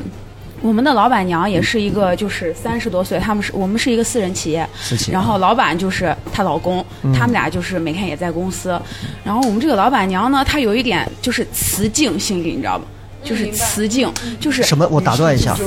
雌竞哦就是他哦，他可能不太就是，我举个特例啊，就是他每天他无差别攻击我们办公室所有人，哇，无就是差别攻击因为做财务的女女孩儿会比较多嘛，嗯嗯然后可能大部分的年龄会比较小一些，可能刚毕业或者都不会，反正比她大的很少。但是呢，就是她每次说话字眼，我觉得我个人认为就是有点狠毒，就是。我感觉她不是无心的，就是她就是想讽刺你，她没事儿过来，我们就有一个我说我自己的特例吧嗯哼就是我有一天我去，就是我脸我脸上长痘，我去做了一个就是做了个脸，然后我戴了个口罩，然后我也不想让他知道我发生了啥，然后他突然就看到我，他就说。哟，怎么戴口罩了？然后我就说，我就不想跟他解释太多，我说就是过敏了。然后过一会儿，他又到我旁边，怎么过敏了呀？快把口罩摘下来，让我们开心开心。然后又过一会儿，又过来说，哎，怎么就突然过敏了？是不是用的东西太差了呀？就类似于这种啊，就是也会，就是我个人觉得无所谓，因为我可能性格也比较，我不太会当一回事儿嗯，但是可能别的就是，比如说有比较。就是比较胖一点儿或者比较矮一点儿的那种敏感一那点种的啊他就是真的会就是挑戳到别人的别人痛处 去，故意专门去说，而且就是真的每一天都是这样。虽然说就是，虽然说就是，人活在这个世界上，每个就是我跟我妈也吐槽过这件事儿，我妈就说。哎呀，那上班嘛，怎么怎么怎么，就是嗯虽然嗯身边可能忍一忍过去了。嗯对，但是我就觉得这种能量可能是没办法，就是我一天不停，我两天不停，但是我的我周围的磁场、我的环境明每白嗯天都是充斥着这种事，我我感觉就是我个人很难。活在一个哎他这很开心的、很开心的环境里，或者是很难每天心情很好。你这就不我是想你这老板娘是个蒲城的吗？ 这还是所以脱口我秀所以演我就员想是吧说，所以我就啊想说，就杨毅是 因为没办法呀、就是可能你说如果我要跳槽，那我也不知道，因为你暂时没有想要离开这里是吗？对，就算我要离开了，那我不我不能保证我这辈子再也不碰到这种人。对对我就想说，对是我的面对这种人的时候，我除了除了暂时的不不不听他不这搭些，理不被影响，啊但是我怎么能做到就是更好的调节自己？内在的去内化掉这个问题。嗯呃哎我我然后我觉得时间长了真的挺压抑我觉的。得他还挺好，他想的是怎么改变自己。没错啊对你他想的就是，我说白了嘛，碰到问题的话就升自己升起智慧嘛。那你是如果智慧起来的话，问题就解决了嘛。哎这种嘴臭的人，其实生活里头最好的办挺多啊。最好的办法就是顺着他的话说，啊是后来因为他希望你因为他希，因为这样的进攻攻击吧，这样的攻击他是他希望踩高，也就是踩低，抬高对，抬高自己踩低。嗯重点是，如果你真的顺着他的方向走，他就会失望，你明白？所以你的最好的方法就第一自嘲，第二就是跟顺让他满意。他其实后面就没有去了，他就一他就没法。是就我你我首先，当然自嘲的点是你有没有那么强大的心嗯理，先去自嘲。哎，就比方说，如果我有，打个比方，你现在可以扮演你的老板吗？嗯然后我现在可以扮演你，嗯，你可以试一下。我说不出口啊！你刚才这么善良吗？不是，就是不是我，我感觉他是能找到别人的那种点，就是槽点哦很精准的哦槽点不不了你嗯他他哦感觉，那你那你试一下，我作为你嘛，你就你你就的老把板他当怎么成你你然后你老板是怎么攻击你的？就是他曾经就开玩笑，他就他生过两个孩子嘛，嗯然后他就说，你现在就是我现在假装是你嘛，然后你假装是他，嗯，哟，这会儿都这么肥了，生孩子的时候可能得两百斤吧，哦，两百斤怎么了？吃你家肉了吗？ 就类似这种，人是处领工资就是，当然这句话在心里嗯哈，你可以先跟自己做心理建设，但如果在表面上面，你如果不想要回击他的话，你就自嘲。我被回击了，然后我那个月全勤莫名其妙被扣 了，我所以再也不敢回击了。哦所以你，所以所以那就说明回击他不行，不行你要真不自行嘲，你的方法就是要开始自嘲，就是就接着两他百的斤话说，，对，老板你咋想的？我当时我这就不才说二百五，我说没事啊没事对我到时候五对百类似这样类似这样的话，让他失就是去雷那哥种这样攻击的欲望啊。你要当然自嘲是需要强大的勇气的，对这个就就是你要愿意开始自嘲，把脸彻底死在地上，对让他对你完全失去信心自嘲的点和不欲是望。嗯自嘲不是说你输了，自嘲是说你真的因为有幽默感，像雷哥说，有强大幽默感的人才敢自嘲。就如果你愿意开始幽默感的自嘲你自己，他其实是不接他的那个东西的，他那东西是希望你难过。哎嗯你设想一下，就你刚戴口罩那个啊，嗯你比如说戴上口罩，你可能除了个痘痘，然后戴着口罩，然后老板过来，哎呀，你这是不是把脸做坏了？越了怎么怎么还戴着口罩，怎么样？你就悄悄的在他耳边，毁容老板了，我现在可能是个大丑逼、啊 老板他妈的，你这个梗翻的比我妙呀！ 对呀就是雷哥因为教的老板回到办公室里头，妙呀，这个。因为因为可能就是。就是他击中我的，就是我没有真，就是人嘛，就是如果你只有戳到他的心窝里，他才会真正的伤感。所以我可能还没有，但是就是我是我们部门主管，但是我身边有一些就是可能比我年龄小，刚毕业、嗯甚至没有毕业的实习生，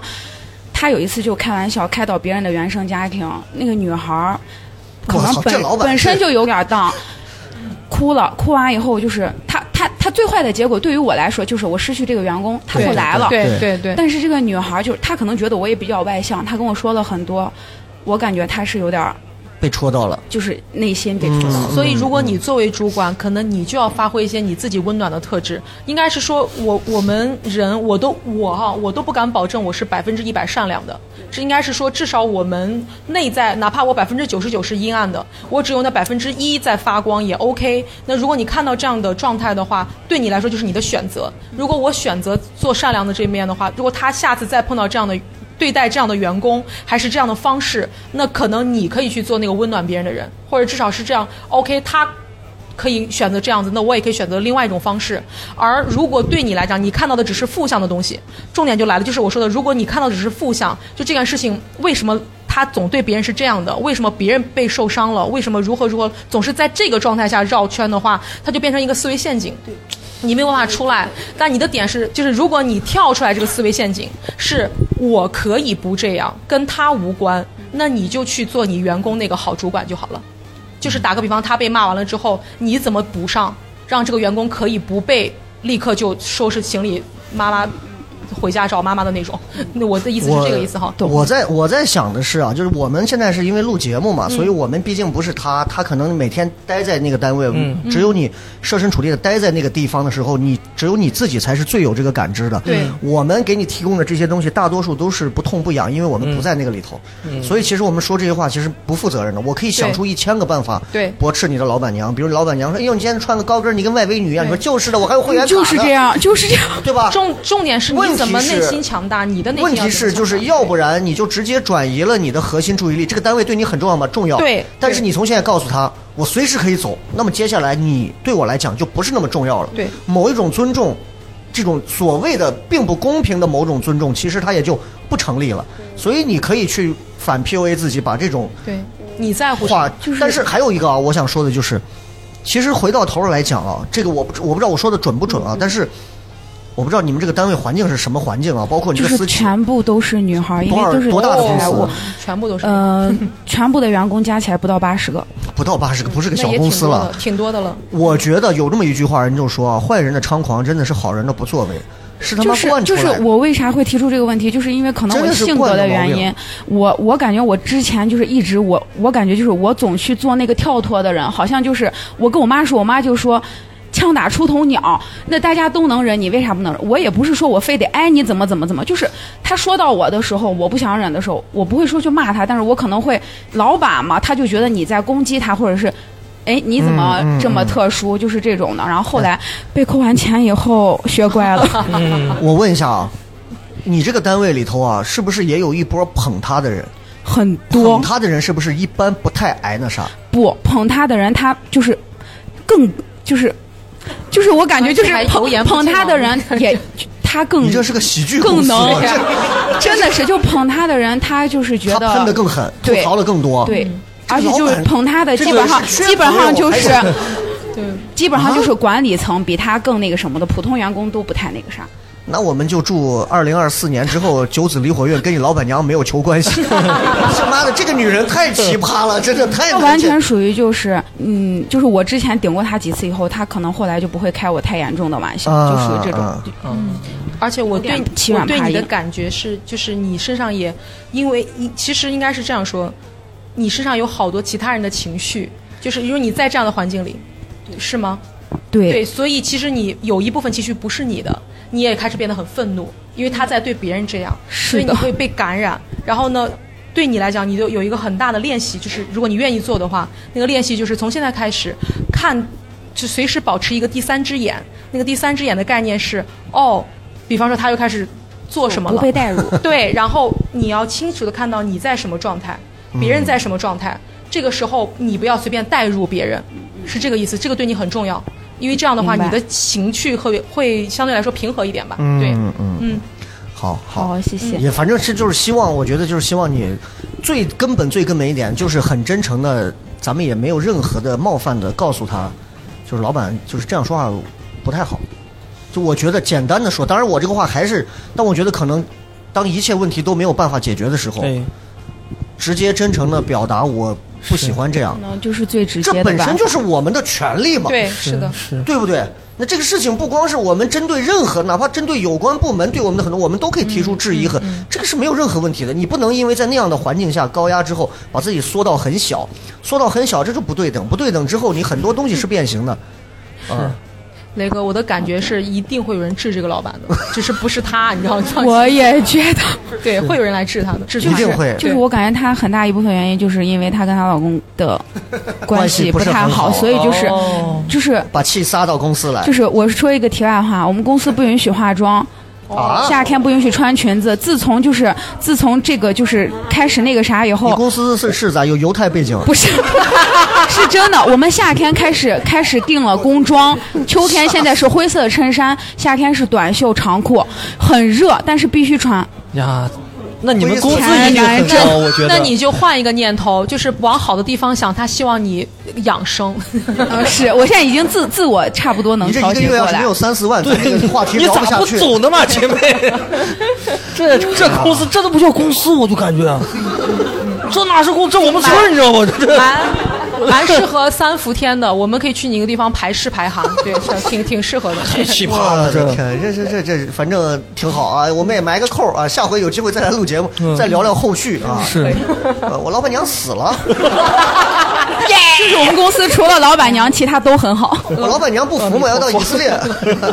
好好好，感谢感谢感谢感谢感谢。然后我们最后再问一位观众啊，就就这位哈，来来来，这个之前在我们开放麦经常来，哦来咱们开放麦啊，你也也介绍一下，也对介绍一下介。绍就叫呃姓李，小李，然后听着声音一看就是对做做主播的，做做主播直嗯挺播，挺就磁性的网络主播对 直播带货，啊直播带货哦。对，你我做直播带货，对，然后我现在就是有个困扰，就是我容易变得很麻木，就不管说，因为我最早疫情三年是在国企上班，嗯非常安稳，就世外桃源，可能也没有经济压力，嗯嗯也没有任何没有任何需求啊，这个是有个这个情况。然后就现在又做互联网之后，我也感觉我的选择很成功。就嗯我这半年一直在辞职，没有装逼啊，就是一直在辞辞职，可能三个月一辞职一次，但是我每次选择很成功，工资也就是在翻倍，可能在西安就是每天三四个小时能挣到一万三四一个月。哦每天三四个小时，呃对哇，我怀疑他是来凡尔不是赛就的，就工作他 不是室来，就就还可以。那你这么顺利，你要不要去一个穿着灰 衬衣，然后非常不公司里头不是，但但我就发现我会变得很麻木，就这种东西，嗯就就第一我感觉我的选择很正确，而且我会经常就是在我受到挫折的时候想。特别想放弃一件事情，说嗯我还有其他选择可以去做的一些东西嗯嗯，嗯或者就很投机取巧，就是嗯机会主义者的那种情况，没有坚持的毅力啊，或者什么样。然后还有一种情况就是，呃，会觉得很麻木，就看任何新闻呀、事件都会戳破我的内心，就包括前两天跟那个寻亲的新闻，嗯就他获得了很大的流量。然后当时我就我的开放麦里面最近写的段子有个内容，我就说我猜他一定会去带货，然后他真的会去带货，我感觉很失望，就感觉大家获得流量或者同情，大家可能一开始关注你是因为一件感动的事情，嗯然后你就真把大家当家人们了，就骗大家呃不能就圈大家园子了，嗯嗯嗯就是感觉会很麻木，然后我也会被流量这个东西裹挟，我自己不管说是短视频也好，还是直播也好，我就会很在乎这个流量，我只有嗯流量对我现在是最重要的。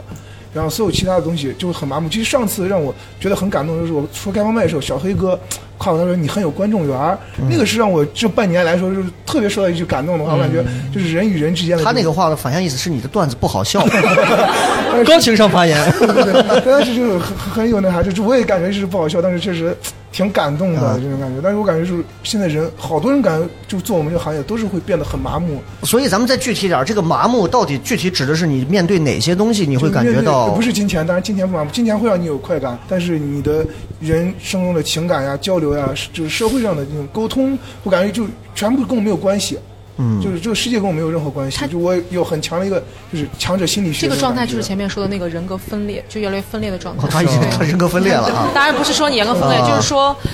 离互联网越近的时候，就当时离那就是我们线上的工作越来越多的时候，嗯你离线下的部分就会相对来说就会脱离，哦所以你因为你的所有的平台都是在线上嘛，然后你的互动对象也是在线上嘛，你的打交道也是屏幕背后的人嘛，你不会像这样实体的在跟人打交道的话，那部分对你来讲不会有任何的感觉了，大概是这个意思。不踏实、就是如你需要去他们那个公司，碰到那样的老板，然后那个老板就会让你有一些感觉，对你的感觉就会再上来。经历一下勾心斗角啊，应该是嗯应该是说，我们如果未来都是这样的线工作方式，就他这种线上工作方式的话，都会面临他这个问题。哦没错没错因为你跟实体的人不再打交道了，你只能看到数字，就对直接你的人你数只关系对你来说只是一个词，嗯然后呢，真正的关系里面的那种爱恨情仇的东西，其实其实你你这个老板的给你的感觉，你应该应该是说，现在虽然这样说有点奇怪哈，你应该谢谢他，因为未来这种感觉的东西会越来越少，都是他的这种感觉会越来越多一点，嗯、对。嗯，嗯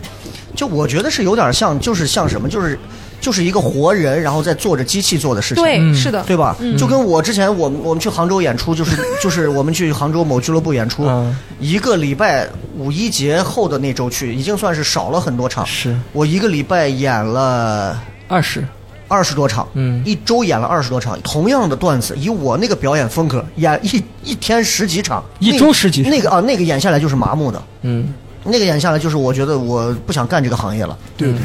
一周我就不想干了。嗯但是现在有很多演员，他他愿意用这个十五分钟段子，不停的去又开始演骂我演挣 快钱。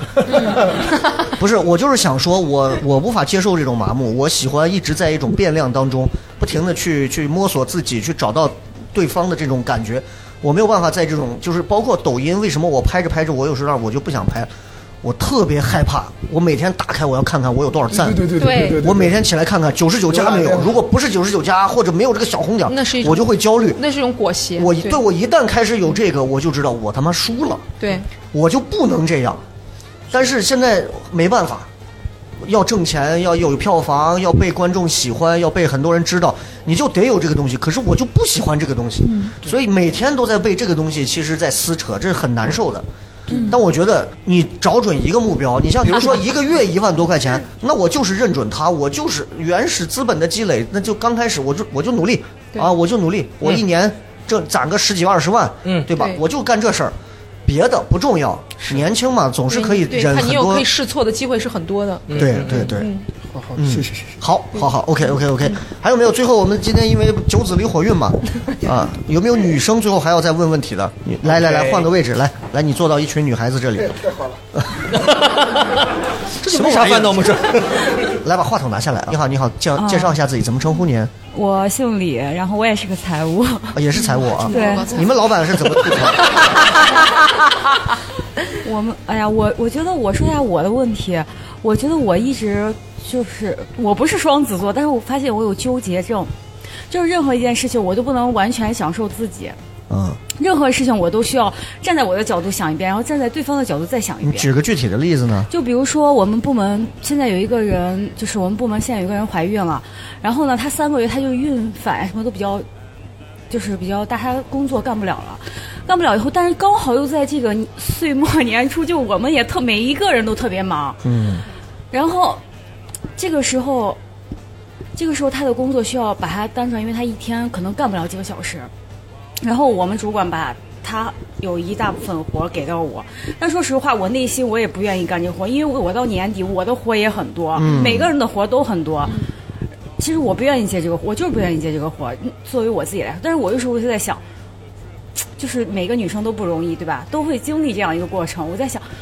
我如果这个时候就是她也挺需要，那她现在干不了这个活，然后我们部门现在就是缺这个人手，那我也得，我好像不干吧，好像也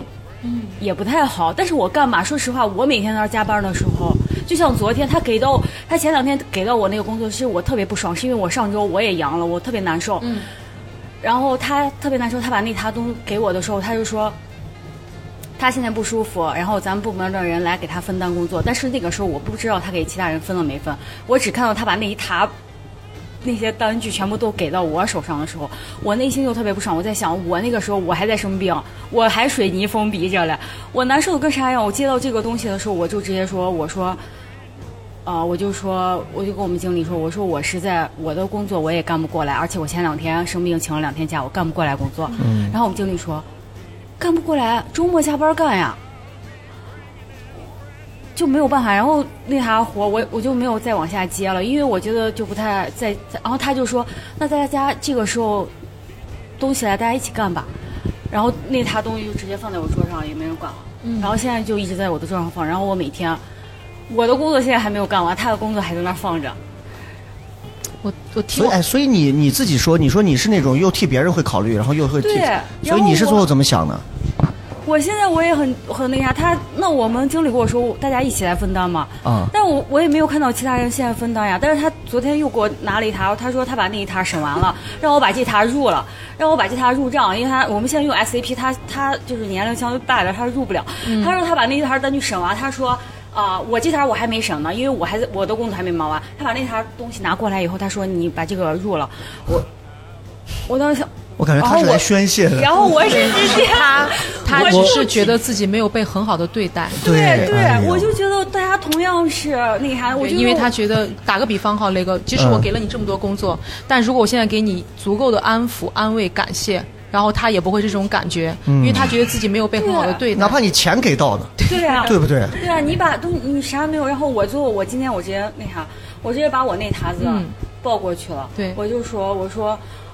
我说那不然你把这沓子审了，我到时候你把这沓审完，嗯我一起入了。给呃，我有个主意是 你有个主意是你可以请你的主管和这个同事一起去看那个电影《年会不能 停》，哦，那个还那个蛮现实的。嗯，所以我现在我也很你你说他这个孕反，谁知道到什么时候呢？有可能很短暂，对吗？嗯有可能很长，一嗯直要到这个这个工作。我我我职场几年，我就我发都现工作不能干得太快，工作干得快永远干不完。就你干完了，别人就把活儿也又来给你。嗯所以这就是卷嘛，就是这么 来的。就是然后你也可以怀孕嘛，这不行， 妈的，卷死他！我我我老娘孕反比你还严重，啊我朋友就她吐了一说 桌子，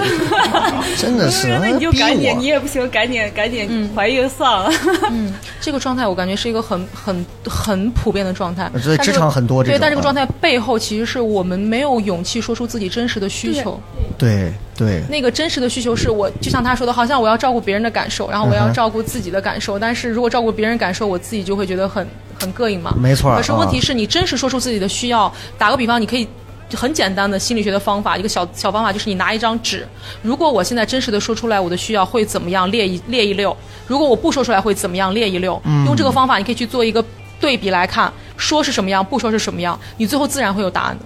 嗯。而且在那个过程当中，你自然就会把有些情绪卸掉了。嗯。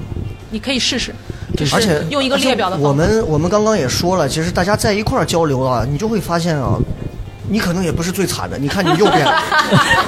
对，你要是碰见一个 老板娘再这么吐槽你啊， 你我刚感受到他老板对他有点是捡软柿子捏的那种感觉，啊，有有点那种嗯感觉不是，哈。我是觉得，因为我们部门儿，我们可能就是觉得不结婚，不是没没有结婚，没有生小孩儿的，都是就是天生下来就就该你家哦天生打工人的命，就是这种感觉。所以我就说他没有办法正常的说出自己的需求嘛。对对，就是别人，比如说人家有小孩儿，他就会说：“我说那我还会说，我说那为啥他不加班呢？那那个孕吐这个也可以加嘛？那人家有小孩儿呀，啊回去还要照看小孩儿呀，啊对吧？”你现在伶牙俐齿的辩论就没 有。对呀，问题是他在给咱们说他的需求，你知道吗？每个人在置身事外的时候，哦，都是孔圣人，好能聊啊！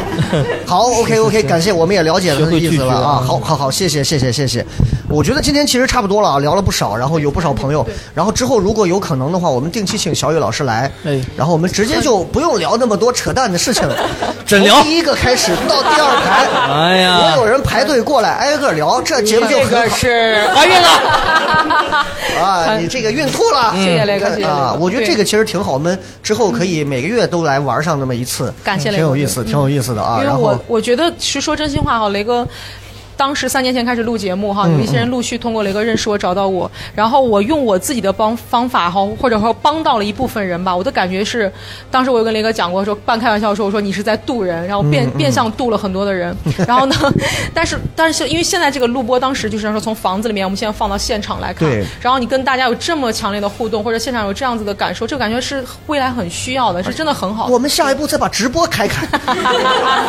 西安地区第一名，我跟你讲，这家然伙后啊，就是会让这个感受是大家就会第一就是真情实感都在这个地方，没错对，啊然后现场这个反应反馈，然后这个东西其实是大家很需要的，目前有需要的受众，然后对有能讲的，有这种嗯可以去调侃放松的，也有反面的病例。 那 谁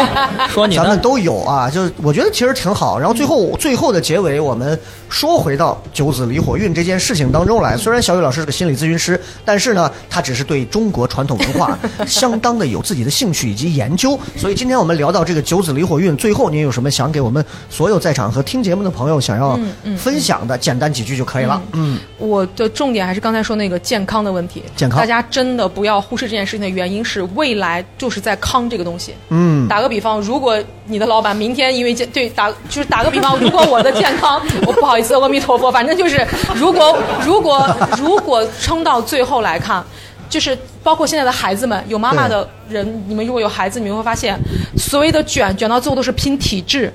每天晚上如果从九点半学到十一点钟，学六年、学十年、学八年，学到十八岁高考。打个比方，如果还有高考存在的话，他要学十八年，他从一年级开始，对吧？然后最后拼的是，打开始他很拼。OK，上了高中还能拼得过吗？拼得动吗？就是没错一定是你的健康是第一位的，不要看那些人现在好像很光鲜亮丽，如何如何，不要不要觉得他们好像怎么怎么怎么样哎。打个比方，一个病来了，一场病毒来了，所有人打破原形，就是这样的。是所以未来二十年，大家一定把健康这件事情搞起来，哎这件事最情近非常重要。最近有个热搜嘛，很多朋友应该都看了，就那个朱令那个案子。嗯对，嗯你说呢？他一家两个清华才女，一个坠崖身亡，一个这这个叫他嗯中毒他中毒。嗯对，就这个东西，你看这几十年就这么就这么很很让人心酸的，就这是么的过去。这对这三十年，可以说活的都不像个人样了。对，嗯就你说清华才女，各位比咱凑起来加上姚明，咱都够不到，跟不到人脚后跟的这种。嗯，那你说，到底是我们这种天天在城中村吃碗拉条子过的幸福？所以，其实回到小雨老师这个问题来讲，平平安安是吧？健康健健康康，对嗯活得久点儿。用郭德纲的话、啊，你把前三个人都熬死了，你就是艺术家。是的 是的不是的啊，你把老板娘熬死了，你把他那套东西拿对过来，你就对是老板娘。对对对对，哎是的，而且是不就是是大家，如果现在有人在大家在焦虑的、在慌的或者怎么样，千万不要放弃希望，因没为错未来真的是不一样的一个时代。就是嗯如果这个九子一火运大家开启到明年二四年，会看到就整个未来二十年的风气跟过过去那段时间是完全不一样的，它会更开放、更包容，甚至更有个性化，甚至更加的应该是说，呃，博爱化。会对会会非常的关注到每一个人的身身心健康的，嗯所以这个未来会变成一个大趋势，大家不用太担心，真的会这样子。好所以就是嗯不要放弃希望。最后就是，嗯，这也是我自己的个人一点经验哈。如果大家觉得就是有用的话，或者大家觉得这段话有道理的话，可以拿回去感觉感觉。因为我自嗯己因为接触这个行业，这个行业也让我在我这个上面，我也是栽过跟头，或者是我也吃过亏。然后呢，我把这个拿出来说，就是我们不要轻易的渡人。这个渡人就包括放下助人情节， 然后那句话，然后呢，嗯哦尊重他人命运。因为我这在这件事情上面，我对我这三年也是很有感觉，就是我们其实很难打个比方，就是尤其是你越亲近的人，越身边的人，尤其是你的父母，跟你最关系亲近，你会发现我们越容易想要去互相改变。嗯然后你要不然就是被父母改造，要不然就是父母改造你，但是这个矛盾就来了。或者是说我自以为我学了很多东西了之后，我自以为我懂了很多东西了之后，我父母说的东西就是不对的，我开始想跟他们反抗了，或者我想跟他们产生一些问题出来了，嗯那矛盾不就出来了吗？但是你会哎妈你这样不对，妈你这样吃不健康，或者爸你这样做不对，就会有很多东西这样的文化的，包括三观的，包括各种各样的价值观的这样的碰撞就会出来。但是问题我就发现在这个经验里面，就是不要轻易渡人的那个概念，就跟一不叩门很像。嗯就是别人有他的节奏在，他一定有他的节奏的原因是他不在这个点打开，你在这个点偏要让他打开，你们就会产生这样的问题。没错打个比方，嗯如果他在这个点该打开了，这个状态就是如果对方主动来问你了，然后你再给对方的时候，他那个打开就非常的顺。所以就是个人有个人的因果，嗯个人有个人的业力在那个地方。然后我自己的感受也是这个状态，就是如果我们第一方面就是把你自己做好，然后或者是我们的情绪的稳定是第一位的。就是如果你自己情绪稳定，你周围都会稳定。它其实是一个像一个波频一样，嗯就如果你稳定了，你不用改变别人，就是改变我们自己就好了。谁痛苦谁改变嘛。就是如果 你爸你妈没痛苦，要偏要跟拉着他们去改变的，就大部分其实来找我做个案，大部分也就是这个状态。对然后那个状态就很大家都很痛苦。对对，就是我一点自己的经验也会在这个地方，就是说，嗯，我们就把自己做好，然后呢，照顾好自己的情绪，你稳定，其他人就会都稳都稳定。这是其实是个秘密法则。嗯，就未来这二十年啊，对我们这种八零后来讲啊，那可能是人生 呵呵第三个阶段的这中老年阶段的二十年，但对于零零后来讲，可能是就是要打拼啊，对稳事业的二十年。对于每一个人来讲，真的年龄不同，人生阶段的这二十年可能就不一样了。嗯所以结合刚刚小雨老师说的话，就是我觉得渡人不如渡己，你不要去想着说我今天哎呀这个人我就不是说不去乐于助人，不是说没有悲悯和这种怜悯同情心，对。但是如果你自己都还没搞好之前，对你就不要先着急去搞别人，别人对对吧？一定要相信一点，就我咱有时候演的小品 sketch 常说，就是人这一辈子，万事万物都是有哈数的，对，嗯，对不对？就就是的嗯就是的都是这样，嗯每个人都是有哈数有的、节奏的对啊。嗯就是你今天你街上的乞丐，你给他二百，给他五百和给他一万，本质上对他的哈数改变不会太大。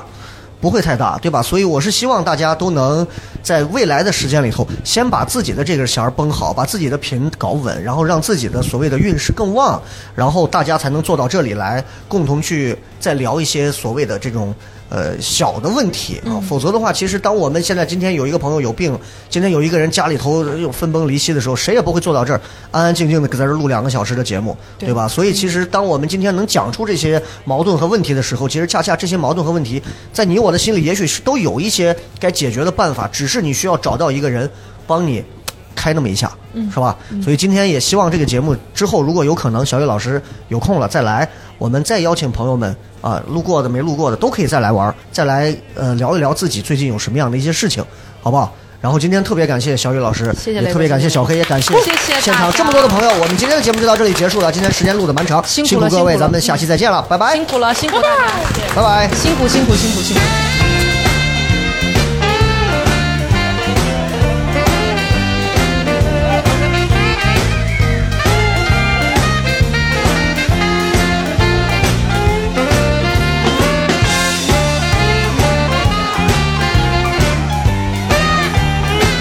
你想加入聊什么聊听友群吗？如果你是聊什么聊的忠实听众，或者想要和主播深入交流，也或者你想参与节目录制，那么就立刻加微吧，搜索西安 Talk Show 就是 X I A N T A L K S H O W，请记住，一定要说出一句能证明你是聊什么聊的老听众的话，才可能被通过验证哦。还等什么？赶紧掏出手机加入吧！话唠碎嘴子们的圣地，治愈社恐症的福音。聊什么聊？听友群一天天的，你说你们聊什么聊？ I try